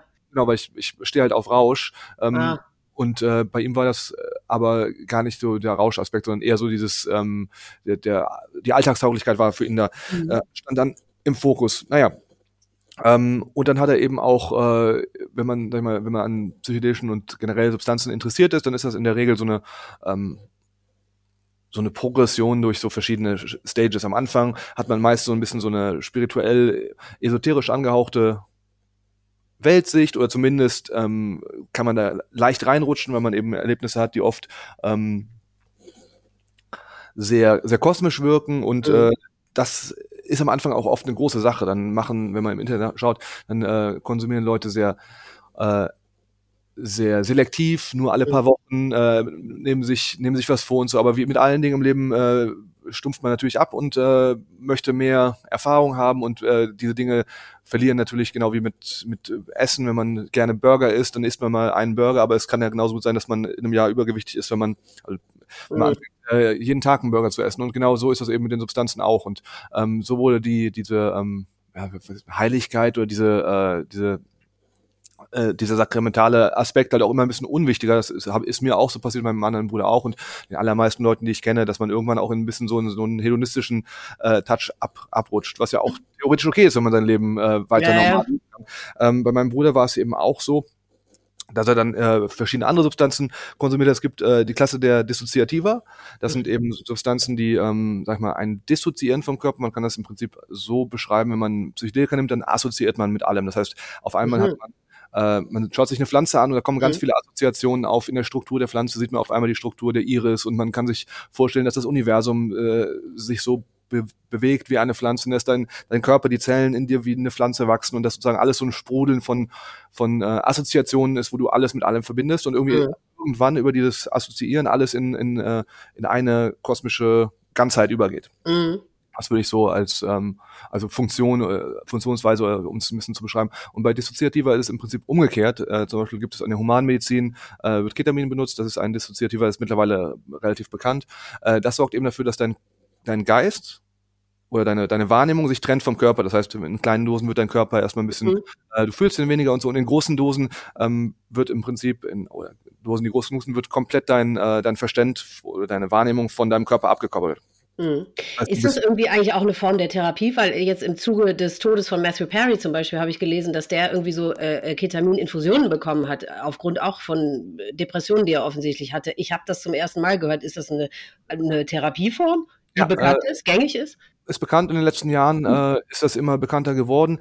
Äh, diese Dissoziation von meinem Körper geht auch einher, weil Körper und Geist ja irgendwo eins sind, äh, geht auch einher mit Dissoziation von Gedanken. Ne? Und dementsprechend mhm. in der Ketamintherapie wird äh, regelmäßig Leuten eine äh, kommt immer auf die, auf die Person, aber wird die regelmäßig Leuten eine äh, Menge Ketamin injiziert, äh, meistens intramuskulär und ähm, Mittlerweile gibt es aber auch, äh, die Pharma möchten das natürlich alles immer, mhm. immer patentieren und so. Deswegen, äh, diese ganzen Substanzen gibt es ja schon ewig. Und damit die Pharma da, weil die, die, der Nutzen so groß ist, auch bei Ketamin zum Beispiel, äh, da ähm, Patente drauf machen kann, gibt es dann irgendwelche Entwicklungen mit einem Nasenspray und so, aber am Ende ist das ja. alles das Gleiche. Und dann wird halt nicht die Substanz selber, sondern die Applikationsform und die Therapieform äh, mhm. patentiert, damit man Geld verdienen kann. Aber am Ende des Tages ähm, wird den Leuten, den Patienten Ketamin gespritzt und äh, dann gehen sie halt in so einen äh, dissoziativen Zustand über, für in der Regel 45 äh, Minuten bis 90 Minuten und äh, diese Dissoziation dissoziiert dann auch, also schafft Distanz zwischen äh, negativen Gedanken, depressiven mhm. Gedanken und, äh, und der, der Wahrnehmung. Und so ähm, kann, kann man eben Depressionen ganz gut behandeln, weil äh, man erstens Raum zwischen den negativen Gedanken und der Persönlichkeit schafft. Mhm und zweitens ähm, auch dann durch diesen Raum die Möglichkeit hat, die, äh, die relevanten Erfahrungen und Erlebnisse und Verarbeitungsmechanismen äh, mit der Person auch zu besprechen und damit umzugehen, ohne dass man sie sozusagen in so ein Loch reinwirft. Ne? Dass sie sozusagen mhm. das Loch von, die kann, steht am Rand des Lochs und kann sich das angucken und man kann mal drüber reden, wie tief ist das Loch eigentlich, wie ist der Durchmesser, mhm. wie dunkel ist das da, anstatt dass man sozusagen reinguckt und sofort reingesaugt wird. Ja, ja, okay. Äh, und wo ich jetzt schon mal hier den, den Drogenexperten an der Strippe habe, was ist denn mit Microdosing, von, was LSD angeht? Das hört man ja auch immer wieder, ne? dass das irgendwie so im, äh, für an Depressionen Erkrankte eine sehr, sehr gute äh, Wirkung hat. Ähm, ja, also es hat auf jeden Fall Effekte. Da hat mein Bruder auch viel gemacht. Ich habe das auch eine Zeit lang im Leben ja? viel gemacht. Ähm, ja, äh, das ist halt äh, immer so eine Frage. Man Microdosing bedeutet im Prinzip, dass man an die Wahrnehmungsschwelle geht. Also das ist ja. sozusagen unterhalb der Wahrnehmungsschwelle. Äh, man, das ist jedenfalls das Protokoll, was der sozusagen der der Mensch, der es bekannt gemacht hat, rangegangen.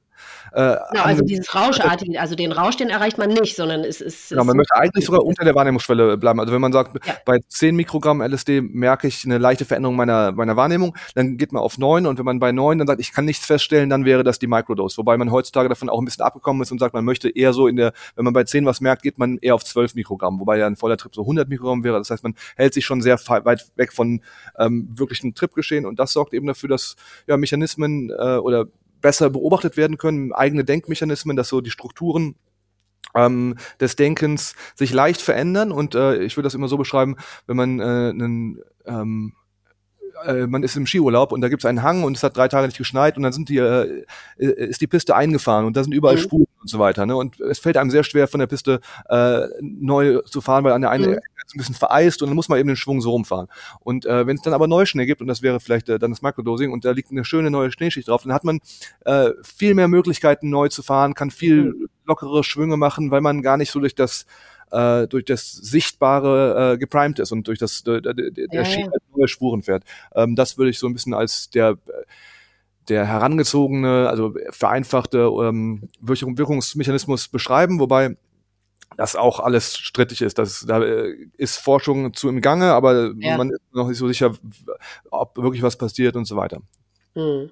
Das hat mein Bruder auch. Ja, auch wenn in Eigenregie, beziehungsweise das ist ja nichts, was einem äh, irgendjemand verschreibt oder empfiehlt oder so, ne? Das, genau, noch nicht. Ja. Ähm, ist möglich. Ich habe in äh, während meines Studiums habe ich tatsächlich da äh, ähm, in der Psychopharmakologie meine Masterarbeit geschrieben, eben über Kratom und äh, gleichzeitig an der Uni, wo ich war, haben ähm, andere Leute Microdosing-Studien und so weiter durchgeführt, aber ah. äh, das ist eben so am Anfang, da, da, gibt es schon relativ viel, aber so da, da, das ist so aufeinander aufbauend, ne? Also es ist äh, mhm. äh, langsamer Prozess, dass da wirklich konkrete Ergebnisse kommen. Die müssen ja auch Mhm. mehrfach bestätigt werden und so weiter. Mhm. Okay, jetzt aber zurück zu deinem Bruder. Genau, ähm, total interessant, weil ich halt gar nicht, ich habe keine Drogenerfahrung und schon gar nicht mit psychedelischen Drogen, aber es ist schon wirklich sehr spannend und interessant, ne? Und ähm, sicherlich kann man eben auch auf, auf dem Gebiet der Depressionen da irgendwie doch viel ähm, verändern, erreichen, bewirken. Ich weiß es nicht. Hört Kann man sicherlich, an, ne? aber es ist eben kein Allheilmittel, sonst äh, Nee. wäre es einfach ja persönlichkeitsabhängig auch, ne? Ja. Genau, es ist ein, äh, ist ein Tool zur Persönlichkeitsstrukturierung, äh, Strukturierung, aber man muss ein Tool auch zu nutzen wissen und nicht jedes Tool Ja. ist für jeden, äh, jeden Eben. eben äh, sinnvoll. Ja. Ja.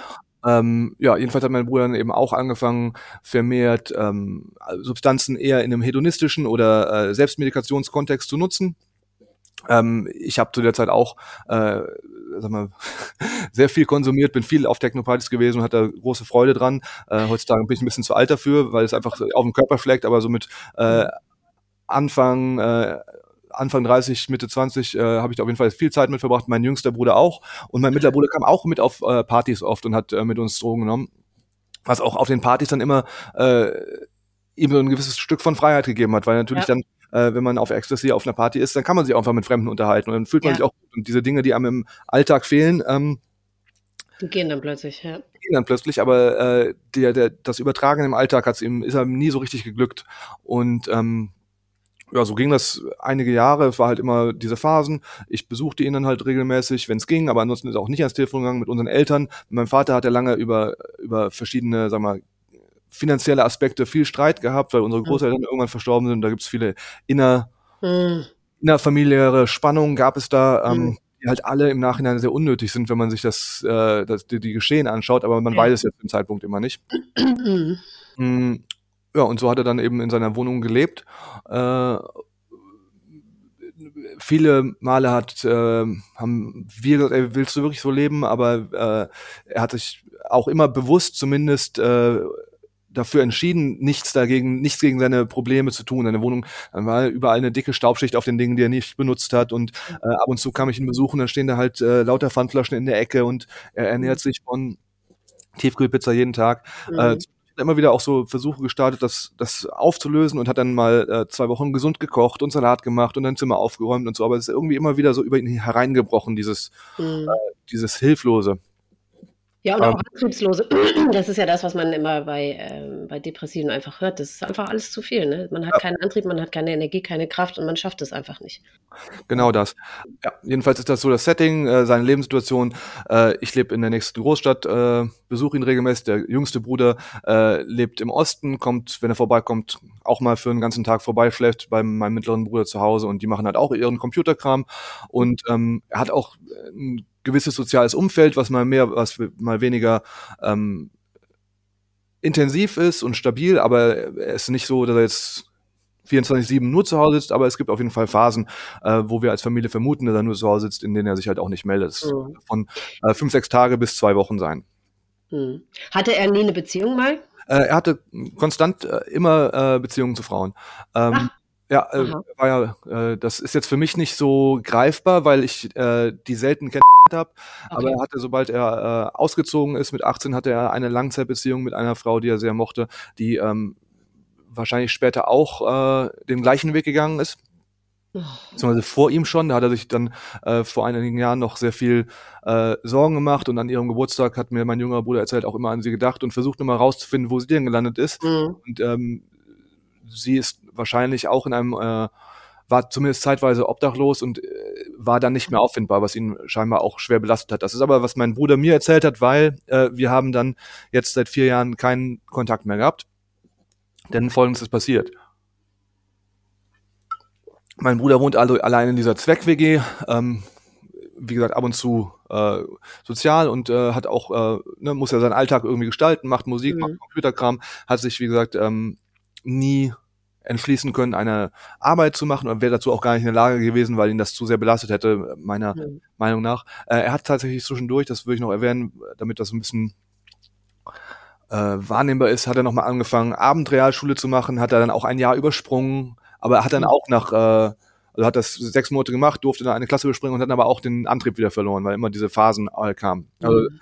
ähm, hat zwischendurch auch immer Dinge gemacht, die ihn beschäftigt haben, äh, die alle mit kognitiven äh, Prozessen zu tun hatten, die, wo man auch, also wo man nicht nicht nicht durch stumpf berieseln ist. Er hat schon angefangen, Russisch zu lernen, einfach so, äh, um was zu tun zu haben. Und Russisch ist ja eine notorisch äh, schwierige Sprache, wo er auch Ja. Fortschritte gemacht hat. Also ähm, ich, er hatte ganz viele sehr äh, sehr wunderbare und äh, beeindruckende Seiten, die ich halt auch, äh, ich glaube, einmal durch die Retrospektive äh, meiner meiner ähm, Äußerungen, also äh, durch das äh, Rückwirkende nicht so gut beleuchten kann und zum anderen auch, weil wir eben jetzt längere Zeit keinen Kontakt mehr hatten, Mhm. ähm, was dazu führt, dass ich auch irgendwie, dass er für mich nicht mehr so greifbar ist, leider. Äh, Mhm. hat er dann äh, ab und an weiterhin Drogen konsumiert, relativ regelmäßig, hatte mit, äh, es gibt im Internet die Möglichkeit, äh, es wird immer mehr eingeschränkt, aber es gibt Research Chemicals, also es sind Chemikalien, die werden verkauft als, ähm, sag mal, als Forschungschemikalien. Das sind Mhm. im Prinzip Chemikalien, äh, die, es gibt ja zum Beispiel Valium, äh, und äh, alle möglichen Benzodiazepine und Mhm. die, die schon patentiert und auf dem Markt sind, die fallen unter das Arzneimittelgesetz, ja, und äh, Mhm. andere Substanzen, äh, die fallen unter das äh, BTMG.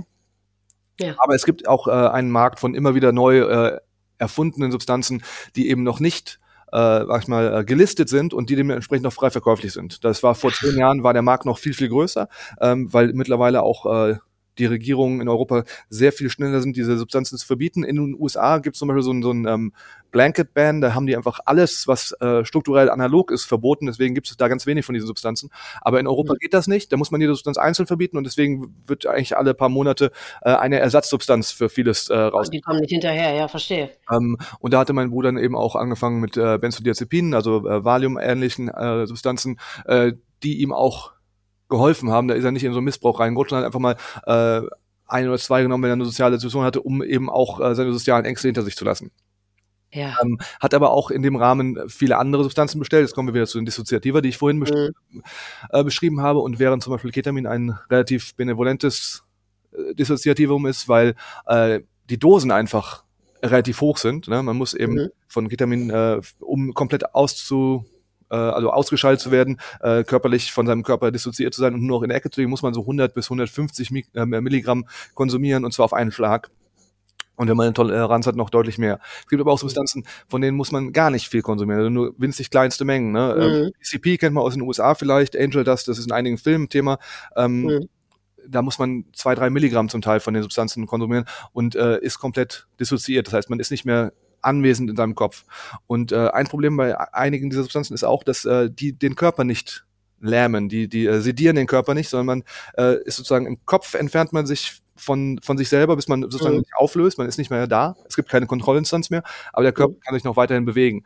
Und das Problem ist auch dabei, dass man durch das fehlende Feedback, ja, wenn du merkst, dein Körper wird, äh, wird taub, du kannst nicht mehr geradeaus laufen und du, du, du wirst halt ähm, mal, immer benommener, dann kann man dadurch auch reflektieren, dass der Geist sozusagen äh, in andere Bereiche äh, Ja.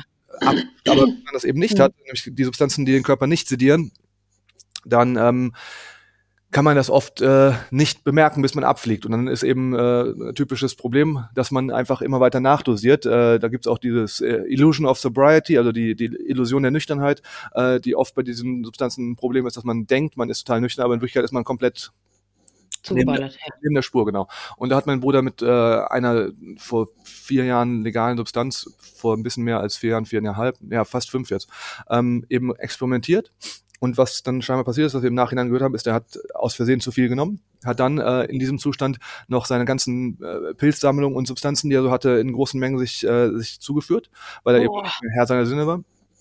Und ist in, in seiner Wohnung eben ähm, ja, äh, hat sich dann nackt ausgezogen, hat dann äh, sich mit seinem Taschenmesser äh, so am Arm geritzt, aber keine Längs, sondern nur Querschnitte, weil er meinte, äh, er wüsste, er wollte den, hat er nie gemacht, also Selbstverletzungsverhalten war nie Thema vorher. Mhm. Es war im Prinzip nur unter diesem Einfluss, weil er uns dann im Nachhinein erzählt hatte, er wollte, er wollte schauen, ob er noch lebt oder ob er Schmerz fühlt, weil man einfach äh, sehr, äh, sehr neben der Spur ist. Es hat sich dann nackt ausgezogen, ist dann äh, scheinbar auch in seiner Wohnung gestolpert, weil die Mitwohnerinnen aus den anderen Zimmern gesagt haben, sie hätten dann äh, auch nachts schon was gehört. Das war wahrscheinlich, die Tage kann ich nicht mehr genau abrufen, aber es war an einem, äh, sagen wir, es war an einem äh, Samstagabend. Ja? Mhm. Und ähm, am nächsten Morgen, am Sonntagmorgen dann, wenn das, äh, ich glaube, es war sogar am Wochenende, äh, ist Mhm. er eben auch nackt durch den Flur gelaufen, hat bei seinen Nachbarn, also bei den, äh, bei den äh, Mitbewohner. Mitbewohner angeklopft und äh, da war eine, die war gerade aus irgendeinem äh, südamerikanischen Land oder so ähm, dahin gezogen und die war äh, total verstört davon, hat sofort die Polizei gerufen und er ist dann ja. noch gestolpert und so weiter und dann kam eben die Polizei und er war nicht, äh, er war im Prinzip nicht ansprechbar. Boah was eine tragische Situation ist, weil bis dahin hatte er sein Leben gut im Griff und das ist eben ein Fehlgriff. Äh, das passiert den Besten. Ich habe tatsächlich, mir ist sowas noch nicht passiert, aber ich habe viele Freunde, die dann mal ähm, ich mal, in kontro unkontrollierte Lagen kommen, aber es sind halt zehn andere Freunde dabei, die sich um einen kümmern. Wenn du auf dem Festival auf einmal äh, der Kopf abschaltet und du ziehst dich nackt aus und äh, willst im Kreis springen, dann passen die Leute auf dich auf. Ne? Aber wenn du das halt alleine zu Hause machst und hast nicht das soziale Umfeld, wo natürlich auch da mhm. tragisch ist, dass sozusagen die Problematik, die schon immer bestanden hat, auch hier ähm, das Ganze schwieriger gemacht hat. Ne? Normalerweise sollte mhm. man einfach gar nicht so viel konsumieren, aber wenn man mal so an die Kante kommt, äh, Ne, ich würde nicht alleine so viel konsumieren und äh, in diesen Risikobereich gehen, ohne dass ich Freunde habe, die auf mich aufpassen und jemand, der darauf schaut. Aber bei meinem Bruder ist aber selbst dann, ne? es ist ja wirklich alles eine Wissenschaft in sich, für sich. Also da muss man sich ja so gut auskennen, ähm, dass man da auch dann mal irgendwie das falsch dosiert oder wie auch immer. Boah. Ja, man muss man, also ähm, man braucht eine, äh, man kann volumetrisch dosieren, das heißt, man löst äh, Substanz äh, in äh, einer Menge Wasser oder Alkohol oder was auch immer auf und dann kann dann mit einer Pipette zum Beispiel, das ist alles möglich, aber man muss halt äh, sehr vorsichtig sein bei diesen Dingen. Ne? Und ja, man sollte nicht unbedacht benutzen. Und ähm, sag mal so, diese Substanzen, äh, die ganzen Dissoziative haben in meinen Augen auch nicht so, ein, so einen großen Mehrwert, ne? weil das Dissoziieren mhm. von, von Erlebnissen und so weiter, das ist ja, führt ja sozusagen in so eine Leere rein. Du dissoziierst ja, ja äh, da ist für mich, das kann man mal gemacht haben, um zu wissen, wie das ist, und das kann man mal gemacht haben, um zu wissen, wie es ist, von allem befreit zu sein, aber es ist, finde ja. ich, nicht so, so hilfreich. Ähm, es löst ja auch kein Problem. Nee, das äh, generell lösen die Sachen äh, meistens keine Probleme. Ähm, das muss man im richtigen Leben machen. Wie dem auch sei. Mein Bruder, äh, dann kam die Polizei und äh, haben ihn dann eingepackt, Krankenwagen gerufen, meine Mutter wurde dann gerufen, die kam auch dahin und dann ist er ähm, im Krankenwagen in, äh, in die Uniklinik gebracht worden, wo sie ihn dann erstmal äh, ins Bett gelegt haben. Ich weiß nicht, ob sie ihn dann nochmal sediert haben oder nicht. Das wäre am Sonntag gewesen. Und dann hat meine Mutter mich erstmal Drom, Dro, äh, hier, Tränen überströmt angerufen und gesagt, so und so ist passiert mit ihm. Ähm, wir sind im Krankenhaus, die war natürlich vollkommen aufgelöst, weil bis dahin gab es keine solchen Vorfälle. Ne? Also da wussten wir. Wusste sie aber von seinem Drogenkonsum grundsätzlich? Ja, ja, das haben wir immer ganz klar und offen kommuniziert unseren ah. Also von ersten, wir haben eine sehr ähm, sag ich mal, ähm, kommunikationsorientierte äh, Erziehung genossen, weil vielleicht auch mhm. zu wenig, ähm, ne, wie ich sag, anfangs sagte, war da ein bisschen, da, die, das, das ähm, Anpacken war ein bisschen ein Thema, aber wir haben uns immer mhm. über alles sehr offen unterhalten in der Familie, ähm, mhm. haben das unserer Mutter auch immer gesagt. Ich glaube, es war auch ein großer äh, großer belastender Faktor für die natürlich, weil wir waren drei Jungs, die Frau ist. Alle drei Kinder, boah. Ja, ja. Die, die, Frau ist äh, relativ zierlich und äh, einfach auch nicht so stabil. Ähm, mhm und äh, die konnte uns keine Vorschriften machen. Ne? Ich war ja schon mit zwölf größer als die. Äh, mhm. Und das machst du halt auch mit dem Pubertierenden nicht. Meine Mutter hat dann irgendwann ey, mhm. vor allem bei mir, mach was du möchtest, aber ich möchte nicht, da kam die Polizei wegen Graffiti zu uns nach Hause, als ich 13 war und hat meine Wohnung durchsucht und meinte, oder mein Zimmer und dann meinte meine Mutter, mach was du willst, aber bitte, ich möchte nicht, nach, dass nochmal die Polizei vor der Tür steht, pass auf dich auf, ne, und äh, bitte da, halt ein bisschen, äh, sag ich mal, den Ball flach. Und das habe ich dann auch gemacht. Das äh, war sehr traumatisch für meine Mutter und für mich auch belastend, dass ich äh, sie da sozusagen sagen ja. vom Freundeskreis und so. Äh, einer meiner Freunde ist jetzt gerade der Doktor der Physik geworden, die anderen sind alle was geworden, aber wir waren alle damals schwierige, schwierige Kinder. Ähm, ja. Jedenfalls äh, meine Mutter dann ins Krankenhaus gefahren, hat mich angerufen, total aufgelöst. Sie wusste, wie gesagt, mhm. ab und zu Drogen konsumiert, aber eben nicht, dass, also sowas ist nie passiert. In den, wie, wie alt war er da? 30 Jahren vorher äh, gab es mhm. nie so einen Notfall oder ähnliches. Mhm. Ähm, nun ja, und dann ist äh, Sonntag im Prinzip und ähm, wir gehen erstmal hin, sprechen mit ihm, der stand noch neben sich äh, mhm. und dann sind wir am nächsten Tag nochmal hingefahren und dann war nämlich die äh, Idee im Krankenhaus, eine Psychiaterin äh, hat äh, gesagt, sie möchte ihn erstmal einweisen, weil sie kann äh, Suizidversuche nicht ausschließen und so weiter. Und wir haben uns dann mhm. lange mit, äh, mit ihm unterhalten.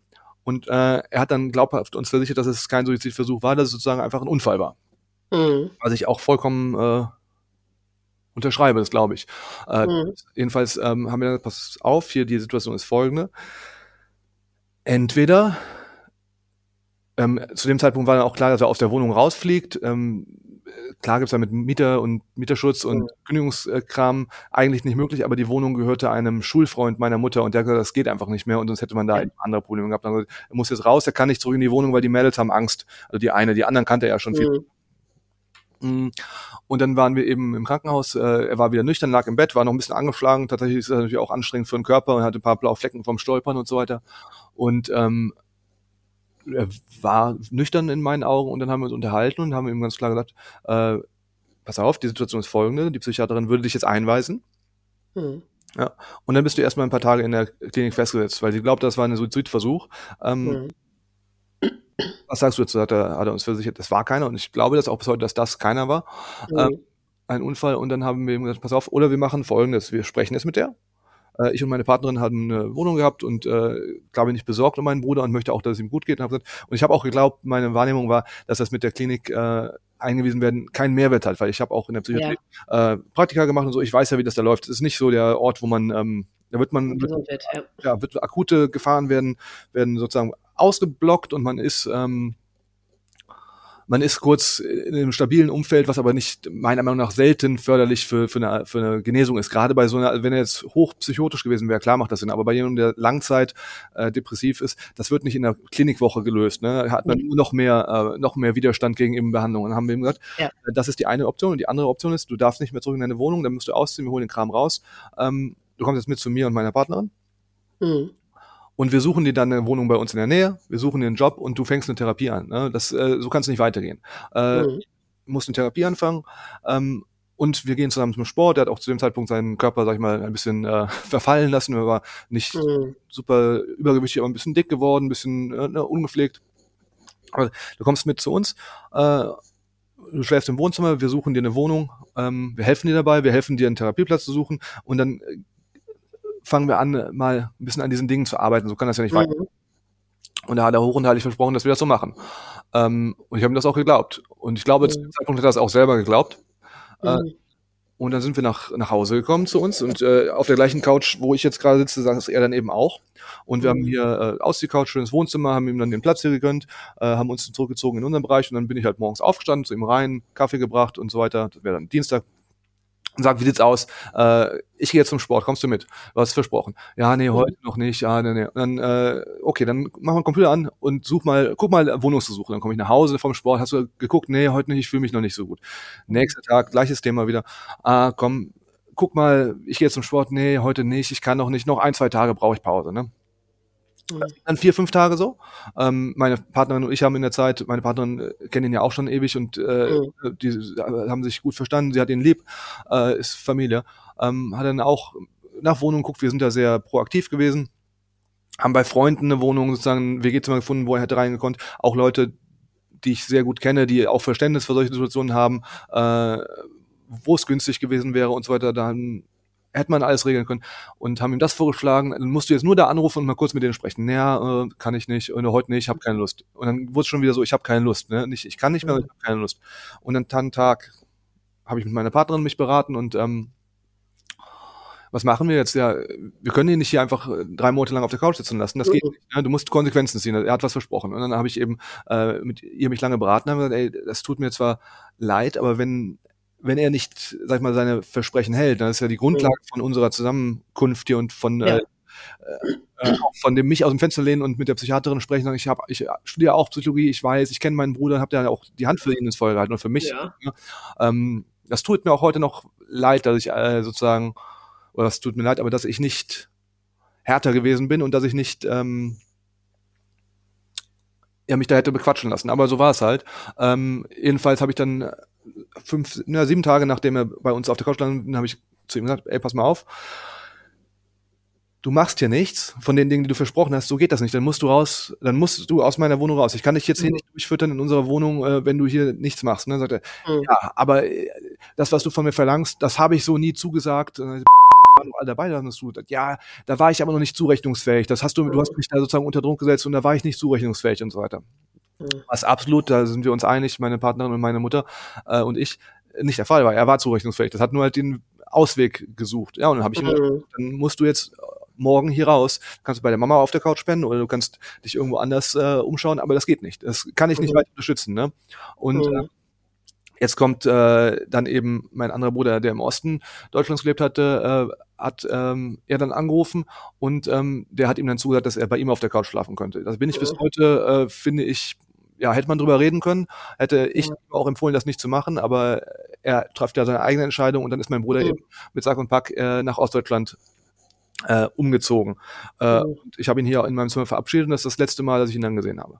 Oh. Ähm, was ein bisschen tragisch ist, weil in der Zwischenzeit bin ich Vater geworden, da hat er mir auch ja. nochmal, wir haben ein bisschen E-Mail-Kontakt gehabt. Äh, ich habe dann seine Wohnung ausgeräumt, seine ganzen Drogen einkassiert und mhm. ähm, habe dann auch äh, den Großteil der Substanzen im Klo runtergespült. Mhm. Mm, und bin dann in dem Sommer, das war jetzt, sagen wir mal, das wäre jetzt auch Juni gewesen, bin ich mit meinem jüngeren Bruder auf ein großes Festival nach Portugal gefahren. Und mhm. ähm, habe da auch, und das ist tatsächlich mein, äh, mein Fehler, äh, einige von den ähm, Substanzen, die mein Bruder hatte, äh, mitgenommen. Mhm. Äh, und ich hätte es einfach wegschmeißen sollen. Und habe mhm. äh, auch die mit meinem kleinen Bruder äh, einmal konsumiert. Mhm. Keine große Erleuchtung oder irgendwas war, aber es war halt der Besitz meines Bruders und ich habe ihn wegschmeißen sollen. Das ist mein, das ist ein Fehler gewesen. Das habe ich mich auch später für entschuldigt, aber dann war äh, jetzt wisst schon da, mein Bruder kommt zurück nach äh, in den Osten nach Leipzig, da haben die gelebt und erzählt halt mit dem Mittleren davon. Ne? Und dann hat er mir mhm. ganz, dann hat er mir ganz böse Briefe geschrieben nach dem Motto: äh, Du Arschloch, du äh, du willst mich hier behandeln wie ein Kind, bist aber selber ein Lügner und ein Betrüger und du hast meine Sachen gestohlen und so weiter. Und äh, auf einer auf einer Ebene hat er recht. Ich habe das, ich, hätte ich es weg, mhm. wäre okay gewesen, aber ich habe äh, äh, hab, äh, da eine Substanz mitgenommen. Die anderen habe ich alle runtergespült im Klo und habe eine mitgenommen, die ich äh, auch attraktiv fand und habe die äh, konsumiert. Das waren so ähm, äh, sag mal, äh, Research Chemicals, ein, äh, auch ein Benzodiazepin. Das sorgt einfach nur dafür, dass man äh, dann eben gut schlafen kann. Das habe ich zwei mhm. davon mitgenommen, habe die genommen äh, nach einem langen Tag auf dem Festival, um eben äh, besser schlafen zu können. Äh, und das war tatsächlich total uncool von mir, weil es nicht äh, und falsch, weil es nicht in der nicht kongruent war mit meinen Aussagen. Ne? Das äh, mhm. Jedenfalls kamen dann ganz böse Nachrichten von ihm und äh, dann konnte er auch wirklich unter die Gürtellinie schießen. Äh, mhm. War gut, er war klug genug, um zu wissen, wo die Schwachpunkte von jedem sind. Mhm. Und ähm, von meiner auch. Und zu Recht hat er dann auch gesagt, ey, du, du hast mir das alles einkassiert, du behandelst mich wie ein kleines Kind, aber bist selber nicht, äh, nicht zuverlässig und so weiter. Und das stimmt ja mhm. leider auf irgendeinem Level auch. Naja, und dann habe ich, ging das so eine Weile hin und her. Äh, ich habe mich dann auch äh, mehr gerechtfertigt, als ich gemusst hätte. Äh, mhm. Aber dann wurde halt wirklich bitterböse und habe ich ihm irgendwann gesagt, pass auf, da habe ich keine Lust mehr drauf. Äh, tut mir leid, war falsch, aber äh, ne, du hast mich angelogen, es ging ja um ein anderes Thema hier. Ja. Äh, das, das heranzuziehen, um sozusagen jetzt dein, dein Fehlverhalten zu rechtfertigen, äh, mhm. äh, ist auch nicht korrekt. Und wir machen das ja nur aus einer Fürsorge für dich. Äh, ich will ja. dich nicht bevormunden. Ich habe gar keine Lust, meinen äh, zwei Jahre jüngeren Bruder mit äh, Anfang 30 zu bevormunden. Ich habe ja Besseres ja. ist auch äh, anstrengend. Ähm, mhm. Aber ich bin mir auch sicher, dass das Gefühl bei ihm auch ein anderes war und dass er sich auch bevormundet gefühlt hat und auch eben diese, äh, das, sag ich mal, äh, kein Vertrauen in ihn da ist, was er wahrscheinlich immer schon empfunden hat, dass man ihn für zu schwach hält, dass ich dann auch, ja. äh, sag ich mal, äh, gesagt, äh, du bist zu schwach, um diese Entscheidung selber zu treffen. Und er ist natürlich auch in so einen Widerstand gegangen, zu sagen, hey, ich kann machen, was ich will. Und wenn ich mich selber kaputt mache, kann ich das natürlich auch. Jedenfalls ist er dann mit meinem Bruder in äh, Leipzig geblieben, hat dann da auch mit zwei Monate oder so auf der Couch gewohnt, hat dann eine eigene kleine Wohnung gefunden. Das ist auch die Wohnung, mhm. in der er äh, verstorben ist. In so einem, mhm. kein, kein Plattenbau, sondern so Sozialbauten, fünf Stockwerke hoch. Er hat ganz oben gewohnt. Mhm. Und ist dann da eingezogen. Da hat er dann auch ähm, vier Jahre fast gewohnt. Äh, mhm. Und wir hatten dann erstmal keinen Kontakt mehr. Ich habe gesagt, so geht das nicht. Ich äh, habe keine Lust, mich so beleidigen zu lassen. Äh, mhm. Hab dir erstmal alle Kanäle gesperrt, bis auf E-Mails, weil äh, da kann man am ehesten noch ordentlich konsumieren, äh, mhm. kommunizieren. ähm, wie dem auch sei. Mhm. Mm, dann habe ich erstmal keinen Kontakt mehr mit ihm gehabt, habe dann noch regelmäßig von meinem äh, jüngsten Bruder gehört, wie es ihm geht. Und mhm. ähm, es ging auch gut. Er war eine Zeit lang auch dann äh, eingebunden in den Freundeskreis von meinem jüngsten Bruder. Äh, mhm. Die haben ihn dann auch gut aufgefangen, hat dann da sein Leben so weitergelebt. Im Winter zu Hause sitzen und Computer spielen und im Sommer halt vor die Tür gehen, auch mal auf eine kleine Party tanzen und so weiter. Aber generell ähm, trotzdem weiter äh, eben isoliert von der Gesellschaft, isoliert auch im Sinne von äh, einem, also kein großes Netzwerk an Freunden, sondern immer so einzelne Personen, hatte dann auch äh, da mit äh, Frauen äh, Beziehungen, das ist, äh, war jetzt nie ein Problem zum Beispiel, mhm. wenn man jetzt die Annahme hat, also einer, der kriegt ja keine ab oder so, er war ein sehr, sehr kluger, faszinierender junger Mann und äh, mhm. hat er nie Probleme mit gehabt. Also das war zum Beispiel kein, kein Problem für ihn. Ähm, mhm. Naja, und dann habe ich vor einem Jahr und vier Monaten äh, wie gesagt, das sind jetzt vier Jahre äh, von seinem Einzug in Leipzig bis heute und vor drei mhm. Jahren sozusagen, drei Jahre nach seinem, äh, nachdem ich ihn hier rausgeschmissen habe und so weiter, ähm, kriege ich einen Anruf von meiner Mutter, äh, Tränen überströmt. Sie erzählt mir, dass er äh, aus dem Fenster seiner Wohnung gesprungen oder gefallen ist. Und äh, dass er gerade auf der Intensivstation liegt und äh, man nicht weiß, ob er durchkommt. Und ähm, ja, das war dann erstmal ein gutes Brett. Ähm, kurz zuvor war meine, äh, meine Tochter geboren worden, also mhm. ein Jahr vorher, und ich war immer noch total im Babystress und so weiter. Und ähm, mhm. man ist einfach mega beschäftigt, die ganze Zeit, also auch mhm. anstrengend, äh, sich um alles zu kümmern. Und dann war ich erstmal geschockt. Ähm, und habe dann natürlich mit der ganzen Familie telefoniert und so und ist auch allen klar gewesen, dass ich jetzt nicht, dass wir keinen Kontakt haben, weil wir uns hassen oder so, einfach irgendwie, dass die Umstände auch scheiße mhm. waren. Ne? Also dass wir einfach so in so ein ähm, ja in so ein Tunnel reingerutscht sind, wo wir nicht mehr rauskamen, meinerseits. Mhm. Ähm, ja, dann. Äh, Aber was war dein erster Gedanke? Was war dein Impuls? Hast du gedacht, es wäre wieder aus Versehen gewesen? Also so wieder in so einem Rausch? Äh, ja, das kann, ich, das, kann, das kann ich gar nicht mehr beurteilen. Mhm. Ähm, ich bin aber tatsächlich nach den, danach zum Schluss gekommen, dass äh, für mich das ein auch ein Unfall war. Denn dann ist nämlich Folgendes passiert. Äh, er war erstmal ein paar Tage auf der Intensivstation. Äh, das sah erstmal ein paar Tage äh, kritisch aus. Es war ja nicht so, dass man davon ausgegangen ist, er schafft es nicht, aber es sah sehr kritisch aus. Er hat, weiß ich nicht, wie viele Nägel und Schienen und so weiter später ins Becken bekommen und der Fuß war zertrümmert, der ist aus dem fünften Stock äh, gefallen. Also es ist mega hoch. Also ich wohne hier im dritten und wenn ich mir vorstelle, dass das noch zwei Stockwerke hoch höher ja, ja. Äh, wobei, ähm, wenn man das, ja, vierter, vierter Stock ist es. Eins, mhm. ja, aus dem vierten, äh, Entschuldigung, aber es ist immer noch mega hoch. Ich will immer im ja. dritten und der ist, äh, ne, und ist da runtergefallen. Naja, und dann ähm, durften auch ihn auf der Intensivstation nicht viele Leute besuchen und so weiter. Man durfte immer nur einzeln hin. Und dann mein kleiner Bruder eben oder der Jüngste auch äh, dort vor Ort und ähm, hat ihn dann am Anfang ein, zwei Mal besucht, dann sind meine Eltern abwechselnd dahin gefahren, die haben seit Jahren ein angespanntes Verhältnis mhm. und äh, sind halt, ist nicht so die Stimmung, dass die zusammenfahren. Die haben halt ihre Probleme, sag ich mal, nie wirklich mhm. gelöst was natürlich auch äh, tragisch ist äh, in so einer mhm. Situation, aber äh, dann sind die da einzeln gefahren. Ich hatte auch die ganze Zeit so am Schirm, ich muss auch mal hinfahren. Aber er hat sich dann mhm. eben seine Genesung auch so langsam hingezogen, die ersten zwei, drei Wochen Krankenhaus und alle möglichen Operationen. Und dann habe ich auch immer Fotos äh, von meinem Vater gezeigt bekommen und äh, Berichte und so war mhm. nah dran.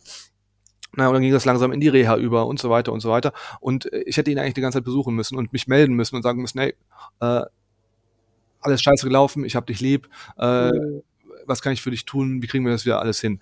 Ähm, mhm. Das habe ich so konstant vor mir hergeschoben. Das ist so, das äh, ist, ist ganz amüsant, weil es natürlich auch ein, ähm, weiß nicht, ein Thema in, im Leben vieler Menschen ist und in meinem auch, Dinge aufzuschieben äh, ja. und Dinge, von denen ich weiß, dass sie richtig sind, ähm, nicht zu tun oder ja. aufzuschieben, weil es unbequem ist. Natürlich ist es unbequem, sich dann mit seinem Bruder auseinanderzusetzen. Jedenfalls mhm. kam in die Reha und äh, von der Reha ist er dann äh, wieder nach Hause gekommen in seine Wohnung. Meine Mutter hatte zwischenzeitlich ihn dann auch öfter besucht und äh, ist halt weit für uns hier, 700 Kilometer. Und meine Mutter ja. fährt nicht gerne Auto, aber war häufiger da und hat dann auch, weil sie auch nicht viel Geld hat, ähm, bei ihm in der Wohnung geschlafen. Und dann kam er aus der Reha wieder. Das ist jetzt ein großer Sprung, sechs Monate. Ich bin halt nicht mehr so nah dran, dass die Erinnerungen auch nicht mehr so, mhm. äh, so detailliert sind.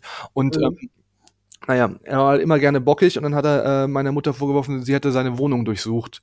Äh, sie hat halt da gewohnt, hat aufgeräumt. Ähm, mhm. Und hat dann auch meiner Mutter den Kontakt gebrochen vor einem halben Jahr. Äh, ist dann zurück in die Wohnung, konnte auch wirklich nicht mehr so gut laufen, hat jetzt auch noch Operationen, wo der Fuß versteift werden sollte und ähnliches. Ähm, aber es sah so aus, mein kleiner Bruder hatte viel Kontakt mit ihm und äh, auch da ähm, war dann eben die Geschichte, dass das ein Unfall war. Er hatte damals eine andere äh, stark dissoziierende Substanz genommen. Tatsächlich war es so, ich glaube, er ist an einem Sonntag aus dem Fenster gefallen und an mhm. einem Freitag hatte er äh, relativ verwirrt meine Eltern angerufen mhm. und äh, äh, gesagt, ich habe euch lieb und ähnliches. Und meine Eltern haben dann meinen kleinen Bruder angerufen, haben gesagt, ja, den Jüngsten, guck mal, was da mhm. los ist, was stimmt nicht mit dem. Ne? Der ist dann vorbei mit einer guten Freundin und war auch bei ihm in der Wohnung und da war er halt eben auch relativ angedifft, ähm, man konnte mit ihm sprechen und so weiter, aber man hat gemerkt, dass er ein bisschen neben sich steht. Ne? Und dann mhm. hat, hat, tatsächlich die gute Freundin auch gesagt, pass mal auf, äh, gib uns die Substanz bitte mit. Mhm. Äh, schon mal hier ist das Fenster, äh, am Ende fällst du raus, du bist ja gerade nicht zurechnungsfähig. Dann nee, nee, ich, ich bin gerade am Ausnüchtern und so, dann haben sie, sagen wir, drei Stunden oder so mit ihm diskutiert und äh, versucht, ihn dazu zu bewegen, das rauszudrücken, aber er hat darauf bestanden, wie er es immer getan hat, ich bin mein eigener Mensch, ich kann selber solche Entscheidungen treffen, ich ähm, mhm. Äh, ich ähm, behalte das jetzt und äh, müsste keine Sorgen machen. Naja, und dann äh, hat er zwei Tage, äh, wie auch immer, weiter verfahren. Entweder hat er mit ja. Aufbau wieder angefangen oder so und dann ist dann aus dem Fenster gefallen. Und ähm, weil mein Bruder auch da war, äh, die zwei Tage vorher, hat er auch äh, vermutet, dass es ein, auch mal ein Unfall war. Was natürlich dann auch wieder ja. anders war. Der dachte schon, der erste Unfall hat er immer immer behauptet, es war halt ein Unfall, es ist once in a lifetime mhm. Sache, das äh, kommt nicht nochmal vor. Mhm. Meinem damals noch, äh, bevor wir dann den Kontakt verloren haben, äh, Kommunikation mit ihm, habe ich auch mal gesagt, pass auf, das ist ein Unfall, aber diesen Unfall, sowas, ich kenne keinen, dem sowas passiert ist. Das ist ein Unfall in der Geschichte, die, die endet nicht gut, wenn du das als Unfall verkaufst. Ne? Mach dir mal klar, mhm. dass er auch eine äh, Fahrlässigkeit dabei stand und ähm, ja. äh, ich äh, kenne viele Leute, die Substanzen konsumieren. Äh, ich habe ich kenne keinen, dem sowas passiert ist, außer den Leuten, die äh, von denen ich höre, dass es nicht gut geendet ist. Ja? Und beim mhm. Unfall, äh, wenn man noch Unfall sagen darf, ich weiß nicht, ob da so mhm. bewusster Todes, äh, Todestrieb schon dabei war, das kann ich nicht beurteilen. Mhm. Ähm, beim zweiten Unfall war es das gleiche, das haben meine Eltern ihm auch gesagt. Äh, aber er ist natürlich 35 Jahre oder 34 Jahre zu dem Zeitpunkt ein erwachsener Mann äh, mhm. und hat sich verweigert, äh, da irgendwie was zu machen. Hatte dann auch am Anfang gesagt, ja, ich muss in Therapie gehen, hat natürlich auch in der Reha, hat er Ergotherapie gehabt, hat er auch Gespräche gehabt und so weiter, äh, mhm. hat aber auch sich ähm, scheinbar verweigert. Ja, mhm. ähm, dann ist er nach Hause gezogen, in die gleiche Wohnung wieder, wo meine Eltern eben auch und ich auch und mein Bruder auch direkt sagen, ey, das, du musst in eine andere Wohnung, das ist, du kannst nicht mhm. in der Wohnung, wo dir das passiert ist, das ist äh, Riesenunfall. Also ich meine, er war auch total ähm, kaputt körperlich davon. Er hat sich sehr gut äh, erholt, also auch ähm, äh, Becken hat ja mit vielen Funktionen zu tun. Äh, da hat er anfangs auch viele Probleme gehabt, die alles wieder in, in Lot gekommen ist scheinbar, was ja auch äh, ja. erstmal schon sehr bemerkenswert ist bei so einem krassen Unfall. Ja, und vor allem auch bei der Historie, die ja sicherlich seinem Körper grundsätzlich auch nicht besonders gut getan hat. Ne? Hm. Das darf man sich nicht so vorstellen. Also wenn du so die typischen Drogen, ähm, Drogen, äh, Opfer vorstellst, die du siehst, sind das meistens Heroinabhängige oder Crystal Meth-Abhängige, die man auf der Straße sieht, äh, die halt so ein komplett zerfallenes Gesicht haben und so weiter. Das, ja, das meinte ich noch nicht mal, aber das ist ja schon, es ist ja einfach nicht gesund für den Körper auf Dauer. Ja, aber also, körperlich glaube ich nicht, dass er da bleibende Schäden hat. Das ist, ähm, darf man sich nicht so vorstellen. Die Substanzen sind oft äh, nicht so dramatisch ähm, und vor allem, wenn man die halt nicht äh, äh, IV konsumiert und äh, un, unaufgereinigte Stoffe hat, äh, sieht man das nicht. Also meine Meinung ist ein Alkoholiker, der, äh, sag ich mal, weil du hast ja auch bist Polytox, ne? du wechselst von der einen auf die anderen, die wird eine mhm. wird verstoffwechselt, die andere wird so verstoffwechselt. Mhm. Es ist nicht so, dass du sozusagen äh, einen gleichbeidenden Schadensimpuls in den Körper gibst, der sozusagen immer weiter äh, den, äh, den Zahn aushöhlt. Sondern ist halt, das stimmt, aber ich würde denken, dass das schon eine, eine, eine Daueranstrengung für den Körper ist. Du hast ja auch keinen normalen Schlaf-Wach-Rhythmus wahrscheinlich mehr oder so. Nee, das darfst du, ja, das darfst du aber so nicht vorstellen. Das ist jetzt äh, das ist ja auch nicht jeden Tag, sondern äh, alle mhm. drei Tage, alle fünf Tage und so weiter, mhm. ganz normal schlafen gehen und so ist äh, Ernährung und so weiter alles ganz normal gewesen. Okay. Mhm. Ähm, ja, ich okay, bin, gut. Also er ist wieder in die Wohnung zurück, wo ihr gesagt habt, nee, äh, keine gute Idee. Genau. Und ähm, hat dann mit meiner Mutter den Kontakt abgebrochen, äh, weil er gesagt hat, sie hätte die Wohnung durchsucht, was natürlich auch wieder absurd ist, denn äh, hätte sie es gewollt, hätte sie nicht aufgeräumt, einfach die Wohnung durchsucht, hätte es nie gemerkt. Ja, genau. Ist denn, war das denn grundsätzlich irgendwie bei ihm? Ja, gut, du hast vielleicht nicht genug Kontakt zu ihm, aber haben die anderen das irgendwie wahrgenommen, dass er so eine Wahrnehmungsveränderung oder so vielleicht auch hatte schon? Hm, das kann ich nicht genau sagen. Es war ja schon immer so, dass er sich sozusagen ein bisschen äh, in den in den Widerstand zum Außen bewegt hat. Ne? Und dann mhm. wollten ihm alle 20 Jahre lang sagen, du brauchst Hilfe, guck mal, wie wär's damit, wie wär's damit. Mhm. Natürlich hat das natürlich mit der Zeit auch die Fronten verhärtet, dass er also seinen Fuß äh, auf dem Boden aufstammt und sagt, nein, hier, ich will das alles nicht. Und das ist natürlich auch seine Identität gewesen. Mhm. Ja. Jedenfalls ist das alles so, ähm, so verfahren. Er ist wieder zurück in seine Wohnung. Er hat dann, das habe ich im Nachhinein erfahren, eine Beziehung mit seiner Ergotherapeutin aus der Klinik angefangen. Ähm, oh auch hübsche junge Frau, das muss man sich, also ich glaube nicht, dass das ethisch so okay ist ihrerseits, aber andererseits, es gibt tausend Sachen, die ethisch äh, nach den Richtlinien nicht okay sind, die haben sich scheinbar gut verstanden und wie gesagt, er mhm. war auch kein dummer Mensch, er war ein faszinierender mhm. junger Mann und die Frau hat sich scheinbar auch äh, dann in ihn verliebt. Mhm. Und äh, dann haben sie einen sehr schönen Sommer miteinander verbracht, wo mein äh, jüngster Bruder auch mir erzählt hat, dass er äh, wieder richtig aufgeblüht ist und es ihm super mhm. ging und so weiter. Und das ist auch ein weiterer Punkt, wo man natürlich, äh, ne, deswegen sah ich aus, das war, war jetzt noch ein Unfall in der Historie und äh, jetzt, jetzt startet er vielleicht durch, er fühlt sich wieder, ja. ne? Es geht bergauf. Genau. Ja. Ähm, nun denn, und dann vor drei Monaten, ich war gerade mit meiner Familie in Sizilien, äh, Sardinien im Urlaub für zwei Tage, waren wir schon da, wollten noch zwei Wochen bleiben, äh, hat mein Vater mich angerufen und ähm, hat dann gesagt, äh, Philipp, und in der Sekunde, wo er Philipp gesagt hat, wusste ich schon, was passiert ist. Also ich wusste nicht, wie es passiert ist, aber ich wusste in der Sekunde genau, was passiert ist. Ähm, und dann hat er mir eben erzählt, dass mein äh, Bruder äh, sich das Leben genommen hat und dass er aus dem gleichen Fenster, also erstmal habe ich dann kurz aufgelegt, dass er, er ist tot. Und ähm, äh, habe ich erstmal kurz aufgelegt für zwei Minuten, mal kurz durchgeatmet. Meine äh, Frau und Tochter waren gerade in der Dusche, haben sich äh, für den Strand fertig gemacht und so weiter. Und dann habe ich erstmal äh, tief durchgeatmet. Hm. Und dann habe ich meinen Vater wieder angerufen und hat er mir eben erzählt, was passiert ist. Dass es auch so war, dass er schon zwei Tage vorher verstorben ist, dass äh, ein Seelsorger und zwei Polizisten bei meinem Vater die Treppe hochgekommen sind.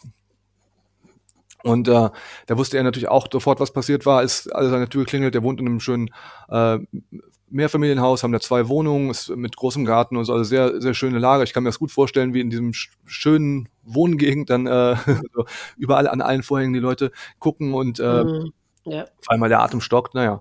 Und ähm, dann war es erstmal die Information und äh, dann habe ich äh, mich mit ihm kurz unterhalten, habe gar nicht darüber geredet, wie es wirklich passiert ist, äh, nur dass er, also dass er aus seinem Fenster gesprungen ist, aus dem gleichen, aber mehr nicht. Ähm, gesprungen oder gefallen? Oder wusste man es diesmal genau? Wusste man es genau. Äh, diesmal, das habe ich dann äh, ein, zwei Tage später erfahren, hat er sich nämlich, äh, war er komplett nüchtern. Er hatte keine Drogen in der Wohnung. Ähm, hatte auch schon seit Monaten keine Drogen genommen. Äh, also war bis zum Schluss auch mit dieser Frau zusammen? Äh, ja, das kommt gleich. Äh, jedenfalls okay, okay. Äh, hat er sich eine Tüte über den Kopf gezogen und ist dann mhm. aus dem Fenster gesprungen. Das macht man nicht, damit man äh, am Ende erstickt, sondern damit der Körper keine Schutzspannung aufbaut. Ähm, das ist auch eine Information, die muss er ja gegoogelt haben. Ich habe versucht, diese Information auch zu finden.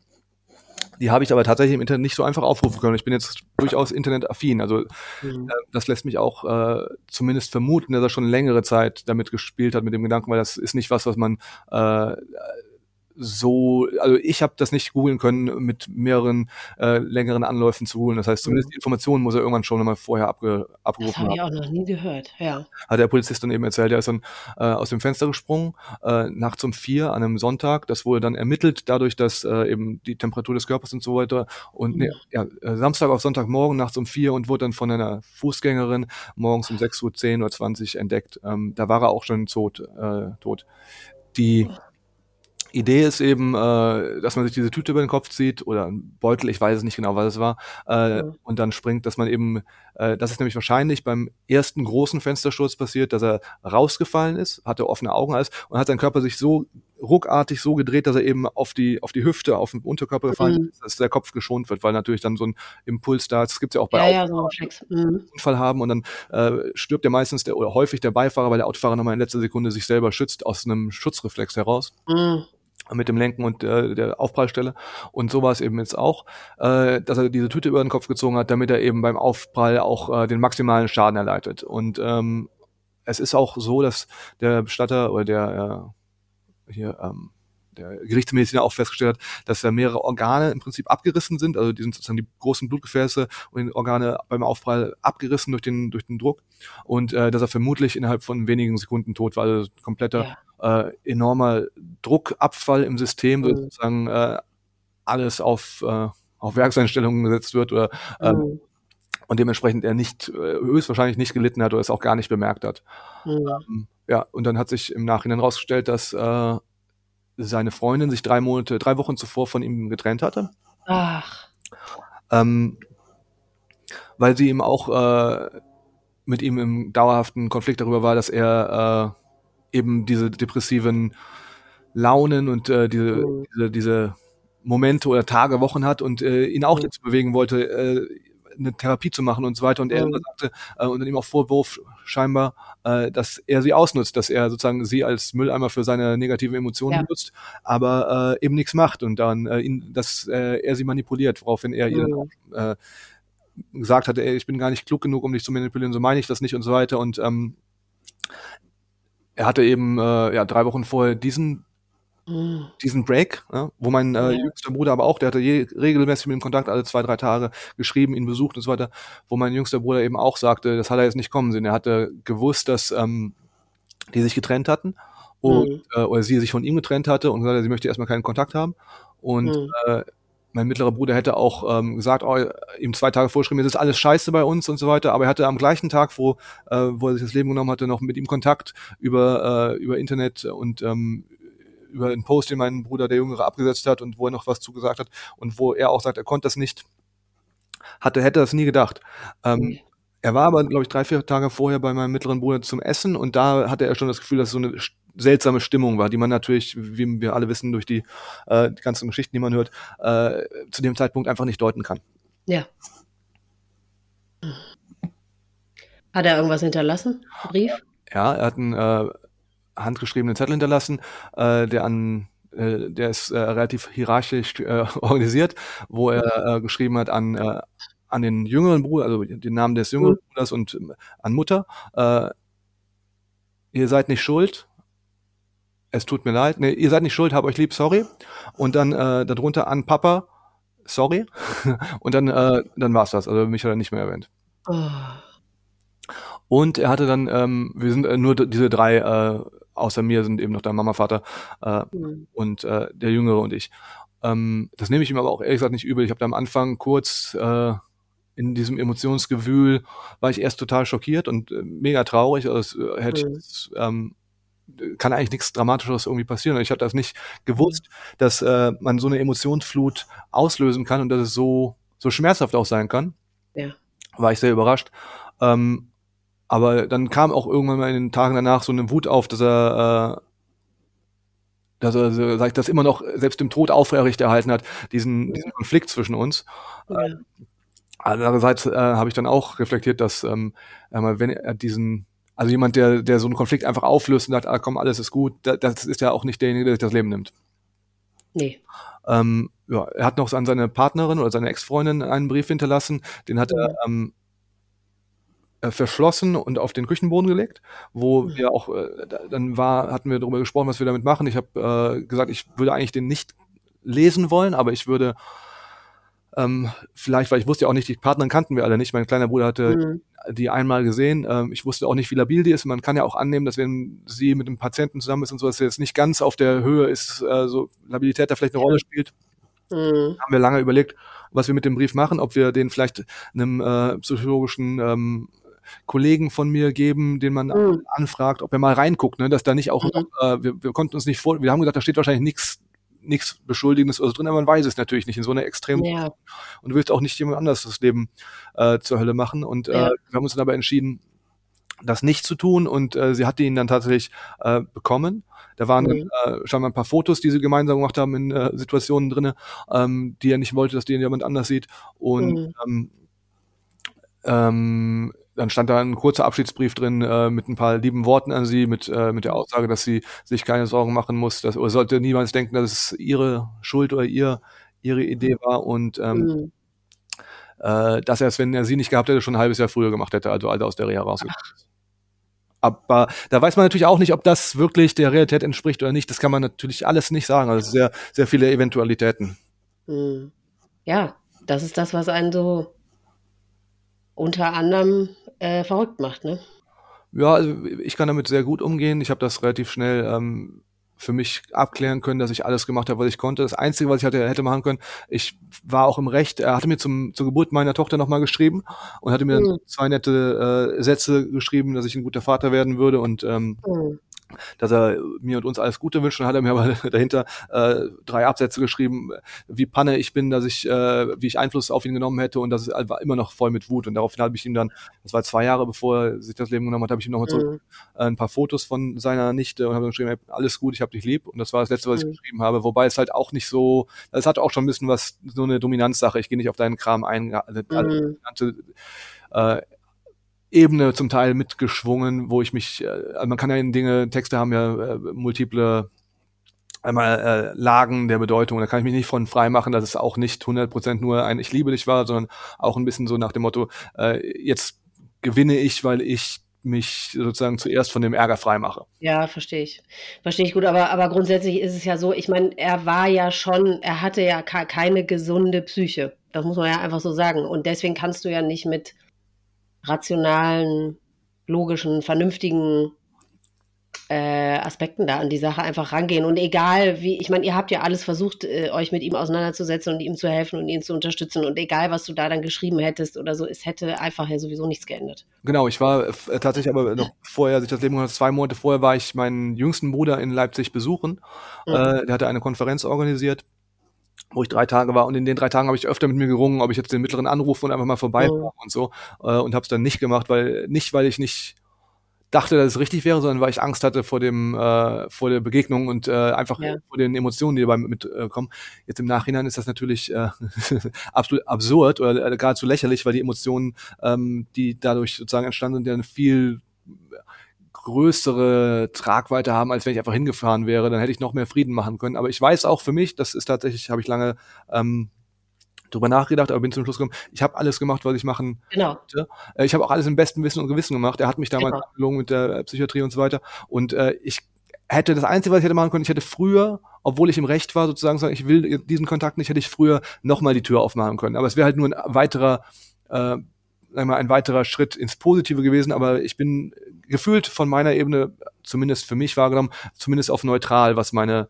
äh, meine Möglichkeiten mhm. angeht. Also ich hätte noch mal mehr in die eine Richtung die Tür aufmachen können, aber es hätte jetzt nicht sagen können, dass es so, wie es ist, okay ist. Also, das hättest du machen können. Es war aber für dich in dem Moment nicht denkbar, nicht möglich, nicht gangbar. Deswegen hast du es nicht gemacht und letztendlich hätte es vermutlich auch nichts geändert. Gut, ja, es hätte vielleicht jetzt an deinem, an deinem Gemütszustand ähm, vielleicht was geändert an deinen Gedanken, aber das weiß man auch nicht, weil du hast es, wie du sagst, im besten Wissen und Gewissen hast du gehandelt. Und das ist immer das, was ich auch immer versuche, äh, den Hinterbliebenen, den Betroffenen zu sagen, die sich so grämen und die sich, die keine Ruhe finden. Ich meine, ich zähle mich auch selber dazu, aber man hat sich so verhalten, wie es einem richtig erschien und wie es einem möglich war. Deswegen macht es keinen Sinn, sich da so rüber verrückt zu machen. Na, hätte ich doch dies gemacht, hätte ich doch das gemacht. Und wenn ich doch dies nicht und das nicht, ja, hat man aber nicht. Ja. Weil man es nicht anders konnte oder wollte. Wie gesagt, ich habe da auch, bin da nicht im, äh, im Clinch mit mir, ich bin da im Reinen ja. soweit. Äh, meine Mutter und mein Vater haben da natürlich ein bisschen eine andere Perspektive, mhm. weil sie natürlich auch wissen, es lag an ihnen. Ne? Das ist äh, sie konnten es nicht besser machen, aber natürlich leiden sie darunter, dass sie wissen, dass irgendwo der Grundstein äh, zu der Zeit gelegt worden ist, wo sie halt äh, die Erziehungsberechtigten waren. Aber, ja, aber das kann man ja so auch gar nicht definitiv sagen. Ja, ich würde das schon so sagen. Also ich, das ähm, schuld an, also ja. Oh. Ich sag mal so, äh, ich, klar ist das nicht 100 Prozent äh, deren, es ist sowieso keine Schuld, sondern höchstens haben sie einen Teil der Verantwortung daran. Ne? Aber ja, halt so, ja, genau, sie haben es mit beeinflusst vielleicht. Aber ich meine, ja. du als Älterer und dein jüngerer Bruder als der Jüngere, ihr habt diesen ihr habt nicht diesen Weg genommen. Nee, ähm, aber ich sag mal so, ich glaube, äh, er meine Eltern haben wahrscheinlich zu der Zeit, wo er der vulnerabelste war, äh, hm. wenig Kapazitäten gehabt, um sich, ja, genau. um den Fokus auf ihn oder auf uns zu lenken und weil sie viel mehr mit ihrem eigenen Trennungs äh, ganz bestimmt, ja, ja. Äh, hm. Und das ist natürlich etwas, was sie jetzt heute ähm, auch bedauern, bedauern und in der ähm, Rückansicht eben auch sagen, ey, äh, das ne, die Wertigkeiten haben sich halt komplett verändert. Aber es passiert halt auch eben erst nach dem, nach dem Vorfall. Dementsprechend ist Ganz das. Genau. Ähm, mhm. Ist das eben so. Aber ne, klar, ich habe das Gefühl, die müssen da noch ein bisschen, äh, haben da mehr dran zu knabbern. Es ist auch so, dass mein jüngster Bruder und ich äh, eben durch die jetzt äh, von viel, viel be, be, äh, besprochenen äh, psychologischen Erfahrungen auch so ein bisschen eine, ähm, na, sag ich mal, eine spirituellere oder ganzheitlichere mhm. Sicht auf die ganze Zeit auf die ganze Sache haben. Ich habe nicht das Gefühl, dass er sozusagen, also ich glaube nicht zwingend an eine Wiedergeburt oder so, aber ich glaube, dass sozusagen, dass hier alles unsere Existenzen kosmische Prozesse, in denen wir, äh, da muss alles so sein, wie es ist, sonst wäre es anders. Und im mhm. Rahmen der kosmischen Prozesse ähm, ist das halt so, dass, dass Dinge passieren. Jeden Tag stirbt irgendwas, jede Sekunde stirbt irgendwas und jede Sekunde fängt irgendwas neu an. Und das hat unser mittlerer Bruder auch so empfunden und wusste auch um die, die Schönheit und die, die, die Tragik und das, äh, das, das äh, unglaublich äh, belastende, aber auch erfreuliche Potenzial dieses Prozesses, der, der Leben und Gebären und Sterben bedeutet. Und mhm. äh, so gesehen haben mein jüngerer Bruder und ich uns jetzt viel darüber austauscht, dass wir einfach nicht das Gefühl haben, dass er komplett weg ist. Also es ist nicht so, dass er mhm. äh, die Impulse sozusagen im Netz der äh, der Möglichkeiten, die sind ja noch da, die laufen ja weiter durch das, durch das, durch das Ganze. Und ähm, klar ist eine physische Präsenz weg, ne? aber ganz mhm. Dinge von denen, die, die er im, im, Leben bewegt haben, diese Impulse laufen weiter. Ich habe zum Beispiel seine ganzen äh, Musikcomputer hier und habe mich da jetzt ein bisschen dran gemacht und äh, mein kleiner Bruder hat das auch auf verschiedene Arten verarbeitet und auch äh, meine Eltern und äh, die wenigen Freunde, die er hatte natürlich auch. Und das ist ja auch mhm. Mal für alle ein Anstoß zu sagen, ähm, jetzt im Sinne ohne Schuld oder Verantwortung. Ich weiß ja, was ich hätte besser machen können. Ich hätte besser noch offener sein können und noch mehr Liebe in den ganzen Prozess reingeben können. Und äh, in diesem Fall habe ich es nicht geschafft. Aber die einzige richtige Konsequenz kann ja sein für die Zukunft, für andere Prozesse, wo es auch genau. Verhärtungen geht, wo ich, wo ich, wo ich, wo man sozusagen sich auf sein, seine Ego-Position stellen kann und sagen kann, ha, aber äh, du bist der Buhmann, auch einfach da aufzumachen, weil am Ende mhm. ist äh, in der ultimativen Konsequenz, wenn es um Leben und Tod geht, diese, diese, diese, ähm, sag mal, kleinen Persönlichkeitsdifferenzen und Spielchen und äh, so, dass alles gar keinen Wert mehr hat. Mhm. Ja, das finde ich immer schön, wenn wenigstens das aus diesem ganzen Furchtbaren, was da passiert ist, äh, wenn man wenigstens das für sich dann daraus machen kann, ne? das, das ins Positive kehren irgendwie äh, und dann sein Leben, sein eigenes Leben eben so ein bisschen anders ähm, zur Hand haben, was das angeht zumindest, ja. ja. Es hört sich vielleicht ein bisschen komisch an, aber ultimativ, nachdem es passiert ist, oder direkt danach, so die ersten paar Tage waren natürlich unglaublich viel Schmerz und äh, Trauer. Ja. Das äh, haben ja viele jetzt hier bei dir schon beschrieben, wie, äh, wie verrückt einfach dieses Gefühl ist und was diese Endgültigkeit ähm, irgendwie mit einem macht. Und auch da habe ich äh, zum ersten Mal in meinem Leben, ich habe schon wirklich oft mich in äh, psychische Extremsituationen begeben. Ähm, mit Drogenkonsum und auch andere, ich äh, mache gerne, äh, sagen wir, äh, actionlastige Sportarten und ähnliches. Ähm, und habe äh, mich oft schon in Situationen befunden, aber ich habe das zum ersten Mal dieses Gefühl gehabt, dass ich irgendwie äh, wirklich mich wie im falschen Film fühle, dass ich gleich aufwache und dass das alles nicht passiert. Als ob das sozusagen, das äh, habe ich noch nie gehabt, so eine so ein Gefühl. Versuch mal es genau zu beschreiben. Das so eine Derealisation oder Depersonalisation, dass ich so das Gefühl habe, alles, was jetzt um mich herum passiert, das soll eigentlich nicht mehr so sein. Und bis dahin habe ich bei allen, allen schlimmen Sachen, die Todesfälle in der Familie mit den Großeltern oder äh, beim Freunden, wo Eltern gestorben sind, habe ich immer das Gefühl gehabt, ja, okay, das ist dramatisch, aber das soll halt so sein. Und hier war es zum mhm. so, dass ich unmittelbar danach dieses Gefühl hatte, das ist falsch, das, das kann nicht sein, das ist, äh, das ist einfach eine Realität, wie sie nicht sein sollte und so auch gemerkt habe, wie ich da so ein bisschen rausgesaugt werde. Das fand ich sehr beeindruckend. Ja, und vielleicht, genau, und vielleicht ist es eben auch das, weil das Gehirn kommt eben mit diesen Prozessen oder diesen Gedanken nicht zurecht, ne? weil man kann es, wie du sagst, also das soll einfach irgendwie nicht so sein bei Krankheit oder ja, Unfall kann man sich ja dann auch herleiten, wie es passiert ist, aber eben das ist wirklich, das Gehirn, das macht aber einfach einen Strich durch die Rechnung, weil es das nicht in, in, in Reihe irgendwie kriegt, ne? Ja, es war mhm. sehr, sehr beeindruckend, dass das eben, was das, was diese Emotionen für eine Auswirkung auf meine äh, Informationsverarbeitungsprozesse haben, wie ich alles dann wahrgenommen habe. Und dann habe ich kurz darauf unmittelbar das Gefühl gehabt, dass ich so ein bisschen, ähm, das wird sich jetzt vielleicht, also ein bisschen so einen leichten Erleuchtungszustand für eine Kurzzeit hatte, das einfach weil nicht im Sinne von, weil ich als Person besser geworden bin dadurch oder weil ich äh, irgendeine Weisheit ge gelernt habe, die sonst keiner hat, einfach weil für eine kurze Zeit, das waren aber auch nur ein paar Wochen, äh, alle zwischenmenschlichen Animositäten, alles an Prozessen, alles so, so nicht sinnlos, sondern so, ähm,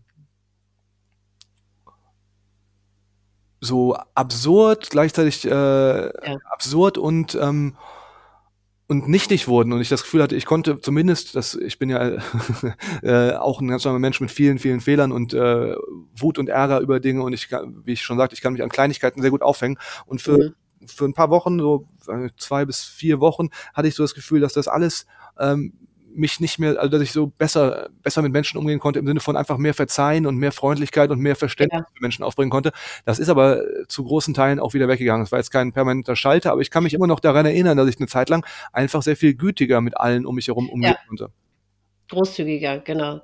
So, ja, äh, ich, das auf der einen Seite, aber ähm, ich meine, du scheinst das ja auch wieder ein bisschen, scheint wieder verschwunden zu sein, weil ich habe das auch. Ich bin einerseits viel großzügiger mit Menschen, auf der anderen Seite aber auch viel weniger großzügig, weil man, ja, weil sich die Prioritäten irgendwie verschieben, ne? Und man denkt, meine Güte, was ist das für ein gehaltloser Scheiß, mit dem ihr euch da beschäftigt? Ähm, ich weiß auch nicht. Also es ist es hat die Ausprägung zu beiden, in beide Richtungen, finde ich. Also bei mir hat es das zum Effekt gehabt. Ja, manchmal finde ich auch, also einige Sachen äh, kann ich auch nur in den Kopf schütteln, dann macht mich das ein bisschen ratlos, wenn Leute sich äh, an Dingen aufhängen. Ich habe zum Beispiel auch gemerkt, mit meiner Familie, ich, äh, die, also meine Tochter ist äh, das Beste, was mir im Leben passiert ist. Und es macht so viel Mhm. Freude, ihr zuzugucken. Wir haben uns auch extra die letzten zwei Jahre beruflich komplett zurückgenommen und nur selbstständig ein bisschen was gemacht.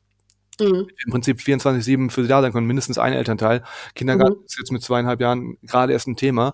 Ähm, Mhm. und wir haben diese Zeit sehr genossen, aber danach habe ich das Gefühl, dass ich das noch ein bisschen mehr ähm, versuche, jede Minute mit ihr noch mehr zu schätzen. Die ist ja unglaublich kreativ und lustig, wie alle kleinen Kinder, bevor das irgendwie gedeckelt wird. Mhm. Und ähm, da, da diese Freude daran noch mehr wahrzunehmen. Und gleichzeitig äh, sitze ich dann auch mit ihr hier und sie sagt irgendwas äh, Süßes oder umarmt mich, weil ich traurig bin. Wir haben das auch ganz ähm, offen mit ihr kommuniziert, äh, natürlich auf einer Ebene, wo wo es verständlich ist, aber ich glaube, die meisten Eltern reden heute in unserer Kultur auch gar nicht über Tod von so nahen Angehörigen. Und wir haben Ja. gesagt, dass mein Bruder gestorben ist und ihr Onkel und dass wir den nicht wiedersehen, haben versucht, ihr das zu erklären und sie hat auch tatsächlich öfter mal Rückfragen gestellt. Haben wir Mhm. Also, macht sie immer noch, ne? Und wenn ich traurig bin, sagt sie, äh, bist du traurig wegen, äh, wegen meinem Bruder? Und dann sagt Mhm. dann kommt sie und nimmt mich in den Arm und dass diese Momente jetzt von ihrer Zuwendung an mich äh, auf der einen Seite irgendwie mehr Relevanz gewonnen haben, auf der anderen Seite auch immer mit so einem melancholischeren äh, Aspekt Mhm. verbunden sind, weil irgendwie die, die Vergänglichkeit von allem noch mehr im Raum Ja. Mhm. Hast du dich, ich meine, das ist ja gerade erst passiert, ne, im Oktober. Ähm, hast du für dich Hilfe gesucht, in Anspruch genommen? Wie, wie gehst du damit um? Also jetzt, jetzt sind ein paar Monate vergangen. Wie geht's dir jetzt? Oder wie, ja, wie, wie gehst du damit um? Was machst du? Ja, ich hatte überlegt, ob ich mir äh, eine therapeutische Hilfe suche. Ähm, das Ja. wahrscheinlich immer noch äh, irgendwann in der Zukunft machen, um das nochmal alles durchzuarbeiten. Aber ähm, gleichzeitig habe ich dann äh, die Argus-Treffen für Köln rausgesucht und bin dann ich, sechs Wochen später direkt zum ersten gegangen. Mhm. Argus müssen wir nochmal, ich, ich erkläre es zwar immer, steht auch in den Shownotes, aber er er ist der Europas größter Verein, der sich um Suizidhinterbliebene kümmert. Ne? Angehörige um Suizid heißt es, genau.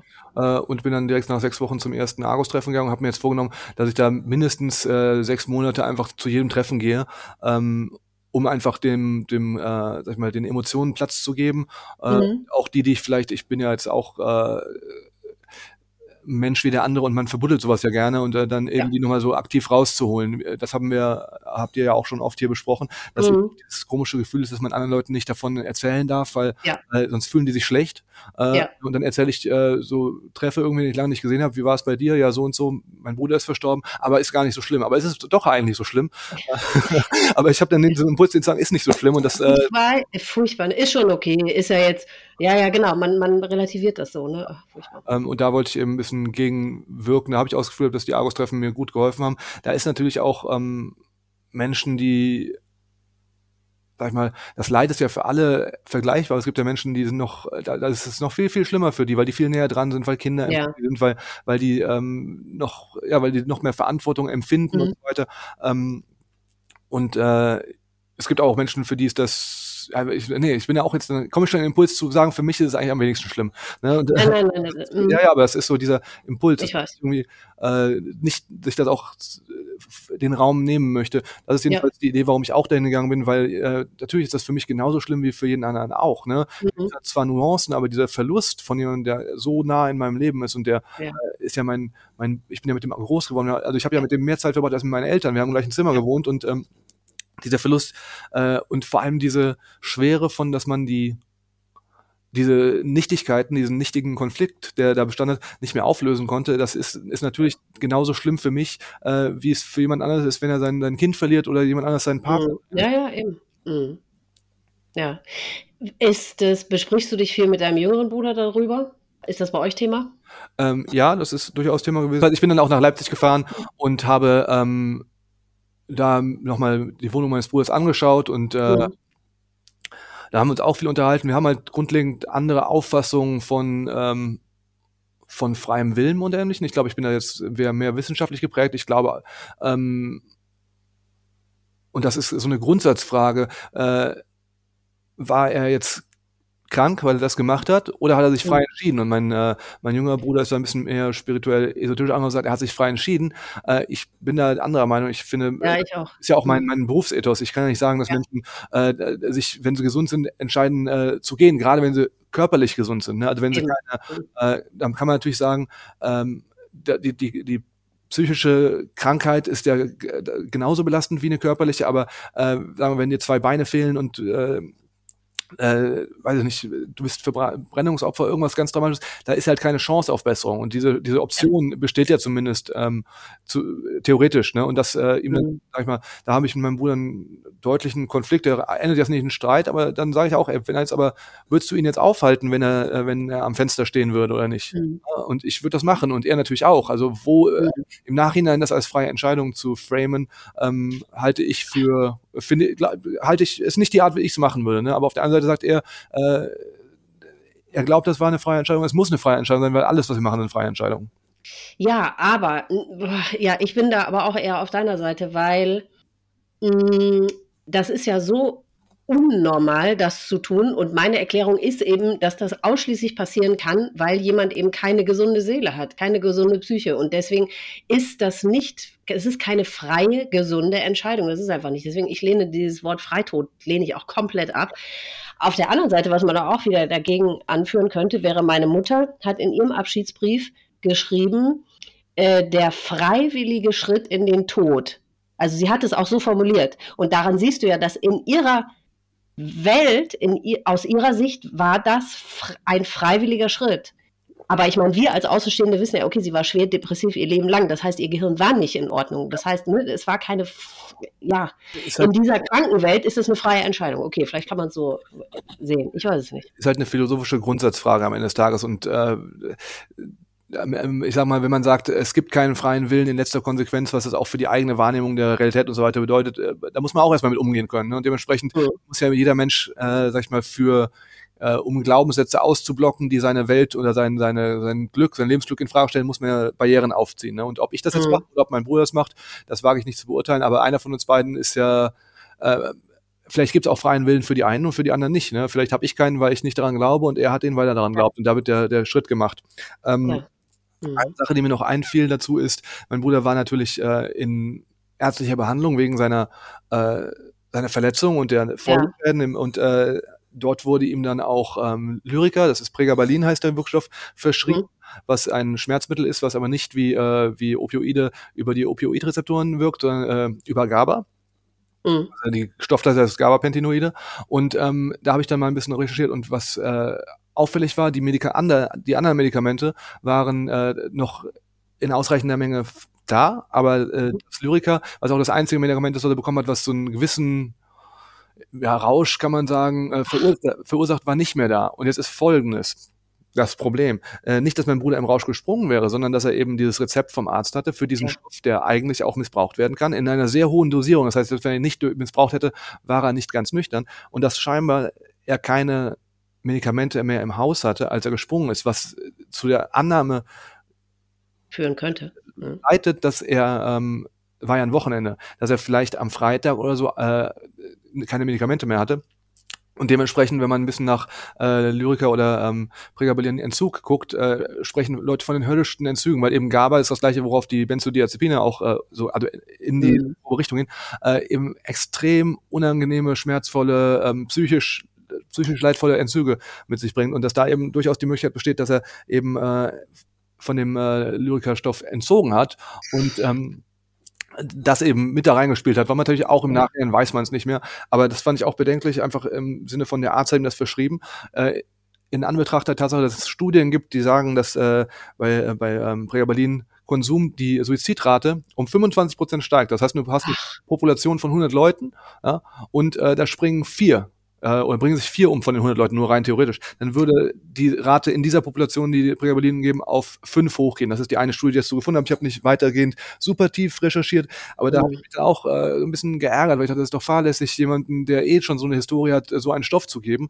Und, ähm, Beziehungsweise ihn nicht darauf aufmerksam zu machen, immer für genügend äh, also, ne? Genau. Dass er immer genügend da hat, äh, zu sorgen. Ja. Und äh, im Nachhinein ist natürlich auch so, äh, ich habe mir da viel so durchgelesen, das ist jetzt nicht so homogen, äh, dass jeder diese äh, Effekte hat, sondern es gibt einen Teil der äh, Population, die den Stoff bekommt, die können das absetzen und merken gar nichts. Aber es gibt einen anderen Teil, der ist wahrscheinlich auch ein bisschen kleiner, die eben diese extremen Probleme damit haben. Und äh, da ist auch wieder, komme ich an, an Grenzen meines Verständnisses für unser medizinisches System, die ja. jetzt sehr weit führen. Aber generell ist das so ein Punkt, der, der mich am meisten irgendwie noch ähm, umtreibt. Aufruhr, äh, Aufruhr bringt, dass eben dieses fahrlässige Verschreiben von solchen Dingen, äh, er wird ja nicht der Einzige sein, wenn es mit da hineingespielt hat. Äh, da mhm. gibt es ja zehntausende Menschen, die Medikamente bekommen, die sie nicht haben sollen und dass mein Bruder jetzt eventuell auch, oder die, die ihnen nicht gut tun, oder die anders, ähm, anders ähm, dosiert werden müssen oder die anders, äh, sagen wir, beobachtet werden müssen, dass mein Bruder jetzt auch da in dieses, diese, ähm, Kategorie vielleicht reinfällt, finde ich irgendwie, äh, das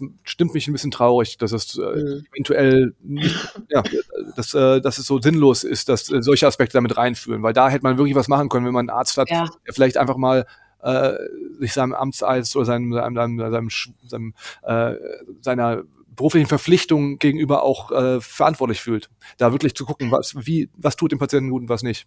Ja, genau, gut, aber dafür braucht es dann wieder sehr viel Zeit pro Patient, ne? Und ja. die, die gibt es halt nicht oder die haben halt auch einfach keinen Bock oder äh, keine Ahnung. Und man weiß ja auch nicht, wie viele Informationen hat dein Bruder ihm, äh, dem Arzt überhaupt gegeben und das weiß man alles nicht. Und es ist scheinbar ja wirklich ein unglaublich großes Feld, großes, schwieriges Feld auch, dass viele, ähm, das habe ich jetzt auch schon oft gehört, dass auch, ähm, ähm, sag mal, Antidepressiva auch ähm, Suizid ähm, Tendenzen hervorrufen können überhaupt erst. Ne? Also pff. das liegt daran, dass die am Anfang im Prinzip oder das eine vermutete Mechanismus, dass die Antidepressiva eben, du bist durch die Depression total gelähmt, ne?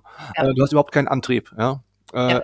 Die Antidepressiva steigern aber als erstes, wenn sie genommen werden, den Antrieb und die Kognition. Äh, und hinterher erst, ja. Ja, genau. Und dieser gesteigerte Antrieb sorgt dafür, dass du sozusagen jetzt den, den, äh, den, den Drive hast, äh, dem ganzen Schrecken ein Ende zu setzen.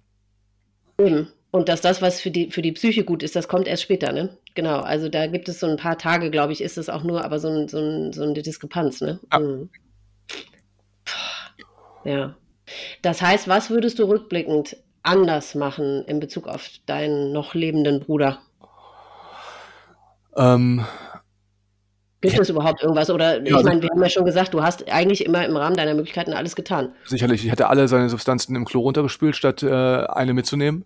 Ähm, ich hätte ihn, glaube ich, bei seinem ersten Unfall nicht zu mir nach Hause geholt. Ähm, ja einfach äh, nicht aus einer Bösartigkeit heraus, sondern weil ich glaube, dann, dann hätte, hätte ich mhm. Verantwortung auf mich geladen und die Chancen wären ja eventuell da gewesen. Ich glaube zwar nicht, dass das viel gebracht hätte, aber dann hätte, dann wäre eine Chance gewesen, äh, der ich den Raum gerne eingeräumt hätte. Ähm, mhm. Mm, ich hätte mich jetzt nach der Geburt meiner Tochter nochmal bei ihm äh, gemeldet mit einer liebevolleren und verständnisvolleren Nachricht und ich hätte äh, mich, als ich das letzte Mal äh, in der gleichen Stadt war, wie er lebt, ähm, auch bei ihm gemeldet und wäre natürlich vorbeigegangen. Hm. Hm. Ja. Ja, das bringt natürlich auch so Tendenzen in, äh, also nicht direkt, aber man, manche Leute sind dann auch so der Meinung, ah, du hast ihn aber jetzt vier Jahre nicht gesehen, ihr wart doch, weißt du, ihr wart doch eh verstritten. Ich weiß, ich weiß, voll auch schlimm, so. ja. Äh, weil wir waren ja auch nicht verstritten, weil, äh, weil wir uns nicht leiden konnten oder weil ich dachte, er kann mich mal, sondern im Prinzip ja, weil dieses mein Bedürfnis äh, eben zu unterstützen, ihn aber, äh, sag ich mal, auf andere, andere seiner Bedürfnisse negiert hat und wir einfach in so ein sehr unnötigen Konflikt hineingeraten sind. Ne? Mhm. Äh, das finde ich auch ganz spannend, dieses Abwerten der Beziehung, äh, ja. weil man hat sich jetzt vier Jahre nicht gesehen. Ja, gut, wir haben uns vier Jahre nicht gesehen, weil ich versucht habe, äh, ihm zu helfen, sein Leben in den Griff zu bekommen. Das, ja. Unabhängig davon, ob das jetzt die beste Herangehensweise war, die ich da an den Tag gelegt habe oder nicht es ist sowieso, äh, das ist immer mein Plädoyer auch, also man, man, man darf niemandem, man, man kann einfach wirklich niemandem seine Trauer oder seine, oder nichts darf man dem, kann man dem absprechen. Also eigene Maßstäbe, äh, vermeintliche Maßstäbe darf man einfach nicht ansetzen und jeder trauert oder jeder hat sein eigenes Empfinden und da gehört es sich wirklich nicht von außen da irgendwie, äh, da irgendeine Meinung zu äußern. Ne? Äh, überhaupt, wie hat man auf dich reagiert? Wie ist man mit dir umgegangen? Hättest du dir was anderes oder besser gewünscht? Oder was kann man für dich jetzt gut tun als ähm, Bruder? Weil, wie du schon sagst, ich meine, das, was du negativ ja eben äh, zu hören gekriegt hast, war ja gut. Ich meine, ihr hattet ja ewig keinen Kontakt und so. Also, das ist ja aus so einer völligen bescheuerten Unsensibilität, äh, Unsicherheit heraus. Aber ähm, also ja, ich, was kann. Ich hm. glaube, für mich, äh, äh, was ich mir für anderen wünschen würde, das kann ich gar nicht sagen, weil das, äh, ich, meine Partnerin unterstützt mich sehr gut. Die ist natürlich auch äh, oft damit überfordert und hat vom Elternhaus vielleicht auch nicht so die offenste Kommunikation über negative Gefühle gelernt. Das heißt, ich muss es auch mal Mhm. einfordern, aber das kann ich ganz gut und das ist nicht, Ja? Mhm. das will ich nicht auf eine, äh, auf eine Ablehnung oder Bösartigkeit ihrerseits. Aber was forderst du dann ein, ja, einfach mal ein bisschen, ähm, drüber zu reden? ja, nicht drüber zu reden, sondern wenn mal, äh, mal, äh, sag ich mal, wenn Forderungen an mich gestellt werden im Alltag oder so, dann habe ich jetzt schon noch mal eingefordert, ey, pass mal auf, das ist zwei Monate her. Ähm, äh, Ich, du merkst das vielleicht nicht, aber ich bin mit anderen Themen noch beschäftigt, als, als du Mhm. vielleicht denkst, die relevant für mich sein sollten, weil das Ja. ist das Relevanteste gerade in meiner ähm, Mhm. Lebensstruktur. Es ist ja eine Erfahrung, die ich am liebsten nie gemacht hätte und die auch die wenigsten machen und die auch einfach, das ist ja eine riesengroße, also es gibt ja mein Leben vorher und mein Leben nachher. Das ist so wie der 11. September kulturell für mich. Äh, ähm, das ist eine Sache. Ähm, von meinem Umfeld weiß ich gar nicht, ob ich da viel einfordern äh, oder was, was besser für mich wäre. Ich, die meisten Leute, denen ich so begegne, mit denen muss ich mich auch nicht über dieses Thema unterhalten. Ich, Aber würdest du dir nicht auch manchmal wünschen, dass dich mal einer drauf antwortet? Weil, weil wahrscheinlich spricht dich ja gar keiner drauf an. äh, Also es wird ja ausgeklammert, das Thema, oder? Ja, ein, zwei Freunde haben mich drauf angesprochen. Ähm, aber klar ist das, also äh, ein paar Leute haben sich an mich gewandt und haben gesagt, ich habe das, ey, das habe ich gehört und das tut mir unglaublich Mhm. leid. Ein paar habe ich auch gedacht, ey, äh, ist ja jetzt ein bisschen affig, da nicht drüber zu sprechen. Ähm, Ja. Äh, ich habe das aber eigentlich immer ganz gut auf den Tisch gebracht und ich bin generell ähm, auch jemand, der, sag ich mal, zumindest auf die anderen sehr stabil wirkt. Ich äh, wirke sehr gefestigt in meinen Mhm. Meinungen und meinen, äh, scheint so, wird mir Mhm. Ja, eben. wird mir manchmal gesagt, äh, in meinen Meinungen und meinen, ähm, meiner emotionalen ähm, Stabilität, das ist auch tatsächlich der Fall, aber trotzdem ist dieser, also, ob ich jetzt den Schmerz sozusagen ähm, nach außen trage und äh, den ganzen Tag weine und ähm, ne, meine Emotionen mehr an die Oberfläche kommen oder nicht, die sind ja trotzdem da. Äh, Mhm. dementsprechend, ich meine, ich, mir ist klar geworden, das ist ja vielleicht auch ein Hauptgrund für deinen Podcast und ein Weggrund, viele Leute äh, mit dir zu sprechen, dass das Thema einfach so, also jeder, der sich damit beschäftigt, weiß ja, dass die, die Zahl der Suizidtoten so viel höher ist als der Autounfallopfer und dass äh, die Dunkelziffer auch gar nicht zu benennen ist und dass da so viel äh, menschliches Leid hintersteckt. Äh, Und äh, wenn ich jetzt sehe, wie wir haben ja eine kleine Kernfamilie mit vier Leuten, die noch leben, die sozusagen seine Blutsverwandten sind. Äh, Mhm. Wie viel Leid das für jeden Einzelnen mit sich bringt und wie viel äh, Trauer und Drama. Und es gibt ja auch größere Familien, andere Familienverbände. Äh, Man sagt, im Durchschnitt sind es sechs, Ja. die es unmittelbar betreffen. Im Durchschnitt. Mhm. äh, und dann dementsprechend habe ich mir auch, als ich äh, mich an dich gewandt habe, äh, ist einfach irgendwie das Bedürfnis ähm, gewesen und das, was man für mich tun kann, das ein bisschen mehr ähm, ja, in den gesellschaftlichen Fokus zu holen, auch der ganze äh, Werteeffekt, drüber reden, nicht reden und so, das sind ja Diskussionen, die kann man ja von mir aus haben, ne? aber sozusagen Mhm. äh, der, das, der gesellschaftliche Tenor ist ja, wir sprechen nicht drüber, weil es schlecht. Und das ist ja totaler Schwachsinn.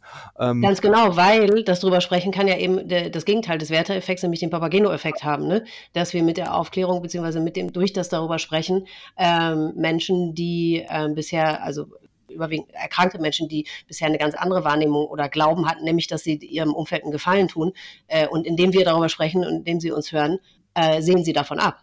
Ich bekomme solche Nachrichten, in denen mir das bestätigt wird. Also, und das ist der Papageno-Effekt, ne? Den darf man eben auch nicht außen, außer Acht lassen. Genau, das wäre jetzt mein, ähm, mein Bedürfnis gewesen. Ich habe auch so ein bisschen meine Selbstwahrnehmung, ist klar, ich bin ein Individuum in einem, äh, in einem großen Kontext, aber der Kontext spiegelt sich ja in mir wieder und ich spiegel mich auch in dem Kontext also in der Gesellschaft wieder und dementsprechend so ein bisschen ein, ich habe normalerweise nicht so ein, also kein Geltungsbewusstsein, Be Be Bewusstsein. In dem Sinne, mein kleiner, mein jüngster Bruder, der macht zum Beispiel, äh, der ist YouTuber und hat da auch relativ Mhm. viele Follower und so und äh, hat so ein äh, Bedürfnis, glaube ich, auch die jüngere Generation, die sind ist so, so viel jünger mit sechs Jahren, dass da schon andere äh, gesellschaftliche Mechanismen und Erwartungen auf ihn wirken als auf mich. Aber Mhm. normalerweise habe ich so ein Geltungsbewusstsein nicht, aber in diesem Fall habe ich irgendwie das Bedürfnis gehabt, äh, mich da mal zu, zu melden und zu platzieren, Mhm. weil ich eben auch glaube, dass durch die äh, die Beziehung von mir zu ihm und durch die Tatsache, dass wir halt ähm, dass die Lebenshistorie vielleicht ein bisschen außerhalb der, da kann man natürlich noch ganz viel mehr zu sagen, aber ein bisschen außerhalb der gesellschaftlichen Konvention, Kon- Konventionen läuft, obwohl es auch nicht, wenn man jetzt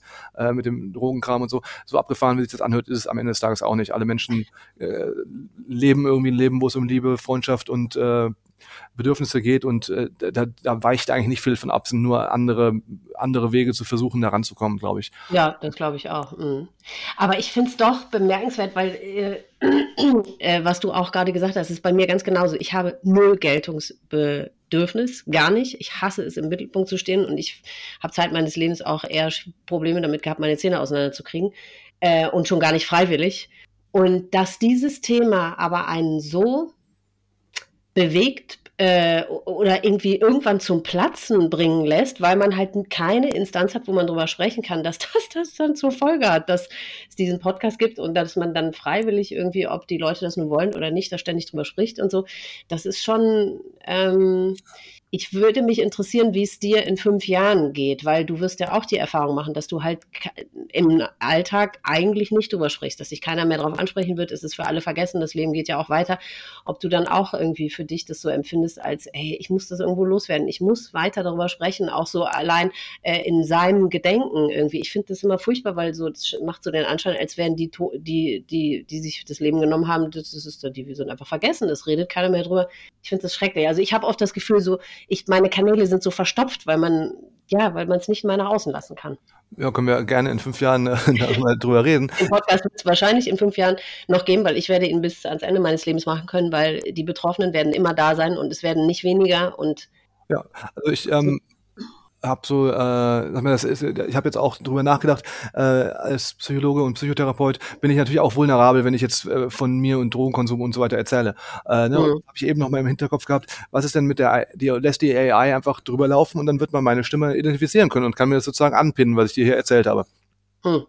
Aber am Ende des Tages ist es ja die gleiche, der gleiche Mechanismus, nämlich so eine Stigmatisierung von, äh, von Dingen, die man macht. Ne? Also äh, es gibt so viele Leute, äh, ich bin zum Beispiel, ähm, was, was ähm, sag ich mal, ähm, Beziehungsführung und so gibt, sind wir absolut konservativ. Aber es gibt so viele Leute, die leben alle möglichen Beziehungsmodelle, äh, diese ganzen ähm, Sexualitätsausprägungen mit äh, Mase und so weiter, was Leute machen zum Beispiel, das sind ja auch Dinge. Äh, das gibt es alles viel mehr, als man denkt, aber weil wir haben so einen Mainstream von, von ähm, von Verhaltensweisen, die sozusagen so äh, über Fernsehen und Kanäle propagiert werden als normal und alles, was abweicht, ja. will sich irgendwie verstecken. Und das ist mit dem Suizid genauso wie mit äh, jetzt zum Beispiel Drogenkonsum, wie mit äh, verschiedenen Sexualitäten, wie mit allem Möglichen. Ne? Und eigentlich, ähm, sag ich mal, ähm, habe ich ist ja mein Anliegen, dass ich diese Dinge so die Position davon stärke. Ne? Also man kann äh, man kann Drogen konsumieren, ohne dass man äh, sein Leben einige können das, ohne dass das Leben an die Wand gefahren wird. Ähm, und man kann, ja, ja äh, man kann Suizidangehöriger sein, ohne dass ähm, diese oder jene Einflüsse auf einen wirken. Äh, aber man muss eben drüber sprechen, damit es für andere greifbar ist, ja. Ganz genau. Und ich finde aber durchaus, ich meine, ich will jetzt hier keinen Drogenkonsum irgendwie jetzt als wahnsinnig äh, auf jeden Fall, das muss man auf jeden Fall machen, darstellen. Aber ich, ich glaube schon, dass deine Erfahrungen oder, oder Menschen, die eben auch so wie du damit umgehen können, oder aber auch wir als Suizidbetroffene jetzt, wir haben, also wir können schon davon profitieren, ne? weil man ja viel breiter aufgestellt ist, was den Erfahrungsschatz angeht und so weiter, was einem ja auch wiederum hilft dann eben in dem Angehen von Situationen und Dingen. Also es geht um den ähm, Kontext, ähm, ja. ganz klar um den Kontext und so. Äh, jede Verhaltensweise, sobald man die sozusagen als so eine ähm, äh, Vermeidungsstrategie nutzt, ne, das kann ja auch äh, weiß ich nicht, jede Art von Zwangsstörung, Hände waschen, äh, jede Art von über, übermäßig betriebenem Sport, äh, jede Art von, äh, von ähm, Bulimie und Magersucht, das sind ja alles, äh, sag ich mal, Dinge, die im Maße äh, nützlich sind, ne? Sport, äh, seine Essen, Ernährung ähm, moderieren, äh, Reinigkeitsverhalten und so weiter. Und äh, das sind alles Dinge, die kann man sozusagen äh, diesem sinnvoll, aber sobald man sozusagen damit über Bord geht äh, mhm. und der Nutzen äh, nicht mehr der ist, dass man neue Erkenntnisse gewinnt, dass man seine genau. Gesundheit schont, dass man sich, äh, dass man sich irgendwie äh, in seinem Persönlichkeitsentwicklung nach vorne bringt, sobald der, der, der, das, das Verhalten sozusagen dahin überschwappt, dass man es durchführt, um negative Gefühle zu vermeiden oder um, um äh, genau. Aggressoren abzuwehren, dann äh, ist es kein gesundes Verhalten mehr und dann ist es egal, was es ist, dann darf es nicht weiter durch sollte es nicht äh, einfach weiter durchgeführt werden. Ja. Mhm. Ja, ja. Ich habe noch echt einige äh, Fragen auf meiner Liste stehen, aber ich gucke auf die Uhr und ich glaube, wir müssen echt zum Ende kommen, leider. Mhm. Aber ich fand das wahnsinnig spannend, weil dieser ähm, jetzt, dass wir auch mal so einen Großteil über äh, diese Drogen, ähm, den Konsum und die Historie und so weiter gesprochen haben, das war wahnsinnig wichtig und wertvoll. Also äh, da bin ich unheimlich froh, dass wir uns jetzt die Zeit dafür genommen haben. Ähm, zum Abschluss möchte ich dich gerne noch fragen, gibt es eine Botschaft, die du für die äh, Zuhörer da draußen hast, egal ob jetzt nun betroffen oder nicht? das hört sich so hochtrabend an, eine Botschaft. Ähm, aber da ist ja auch wieder so ein Impuls, sich selber und seine Erfahrungen so. Äh, naja, darum geht es ja hier. Ja, ich, deswegen muss ich einmal ganz kurz in mich gehen, was, äh, weil ja. ich dann denke, ah, ich könnte tausend Sachen sagen, dann denke ich, aber ist es das wert, das zu sagen? Ähm, oder habe ich das Recht, das, das zu sagen? Oder gibt es irgendjemand anderes, hat irgendwer mehr Recht? Ich glaube, als Botschaft ist es so, dass ähm, wir sind alle, alle Menschen haben ungefähr die gleichen Bedürfnisse und werden mit den gleichen äh, Tragiken konfrontiert. Tod und Krankheit äh, ist immanent in der menschlichen Existenz bedingt. Das wird jedem so gehen. Und ähm, ich glaube, wenn man äh, es wäre gut, wenn Menschen das nicht erst auf tragischste Art und Weise erfahren müssen, äh, um, um äh, sag ich mal, um zu begreifen, dass eigentlich nur liebevolles und äh, unterstützendes Verhalten Sinn macht und dass jeder Gewinn, den man einfährt auf Kosten anderer, am Ende äh, auch ein Verlust ist. Mhm. Ja, das ist sehr, sehr richtig, ja. Tja. Lieber Philipp, ich danke dir sehr für das Erzählen eurer Geschichte. Und ich wünsche dir von ganzem Herzen, dass du deinen Weg äh, gut weitergehen kannst. Und boah, ich meine, du bist jetzt erst so am Anfang. Es werden ja so viele verschiedene Phasen noch kommen. Und ich wünsche dir, dass du für jede Phase da irgendwie gute Unterstützung in dir selbst und aber auch von außen erfährst. Ähm, also vielen Dank für das Erzählen. Dankeschön. Danke fürs Zuhören. Tschüss. Ciao, ciao. Das war Philipps Geschichte. Lieber Philipp, nochmals danke ich dir dafür, dass du dich bei mir gemeldet hast, um deine Geschichte zu erzählen. Es tut mir sehr leid, dass euer letztes Auseinandergehen bzw. euer letzter Kontakt der war, der er war und dass es dich noch so beschäftigt. Ich verstehe das sehr gut, bin mir aber sicher, dass dein Bruder das nicht wollen würde und dass er absolutes Verständnis für dein Verhalten und deine Reaktion hätte und hat. Du hast im Rahmen deiner Möglichkeiten wirklich alles für ihn getan, sehr viel mehr als manch anderer das für seinen Bruder gemacht hätte. Von Herzen wünsche ich dir, dass du einen gangbaren Weg für dich findest, mit dem Verlust und allem, was dieser mit sich bringt, umzugehen und weiterzuleben.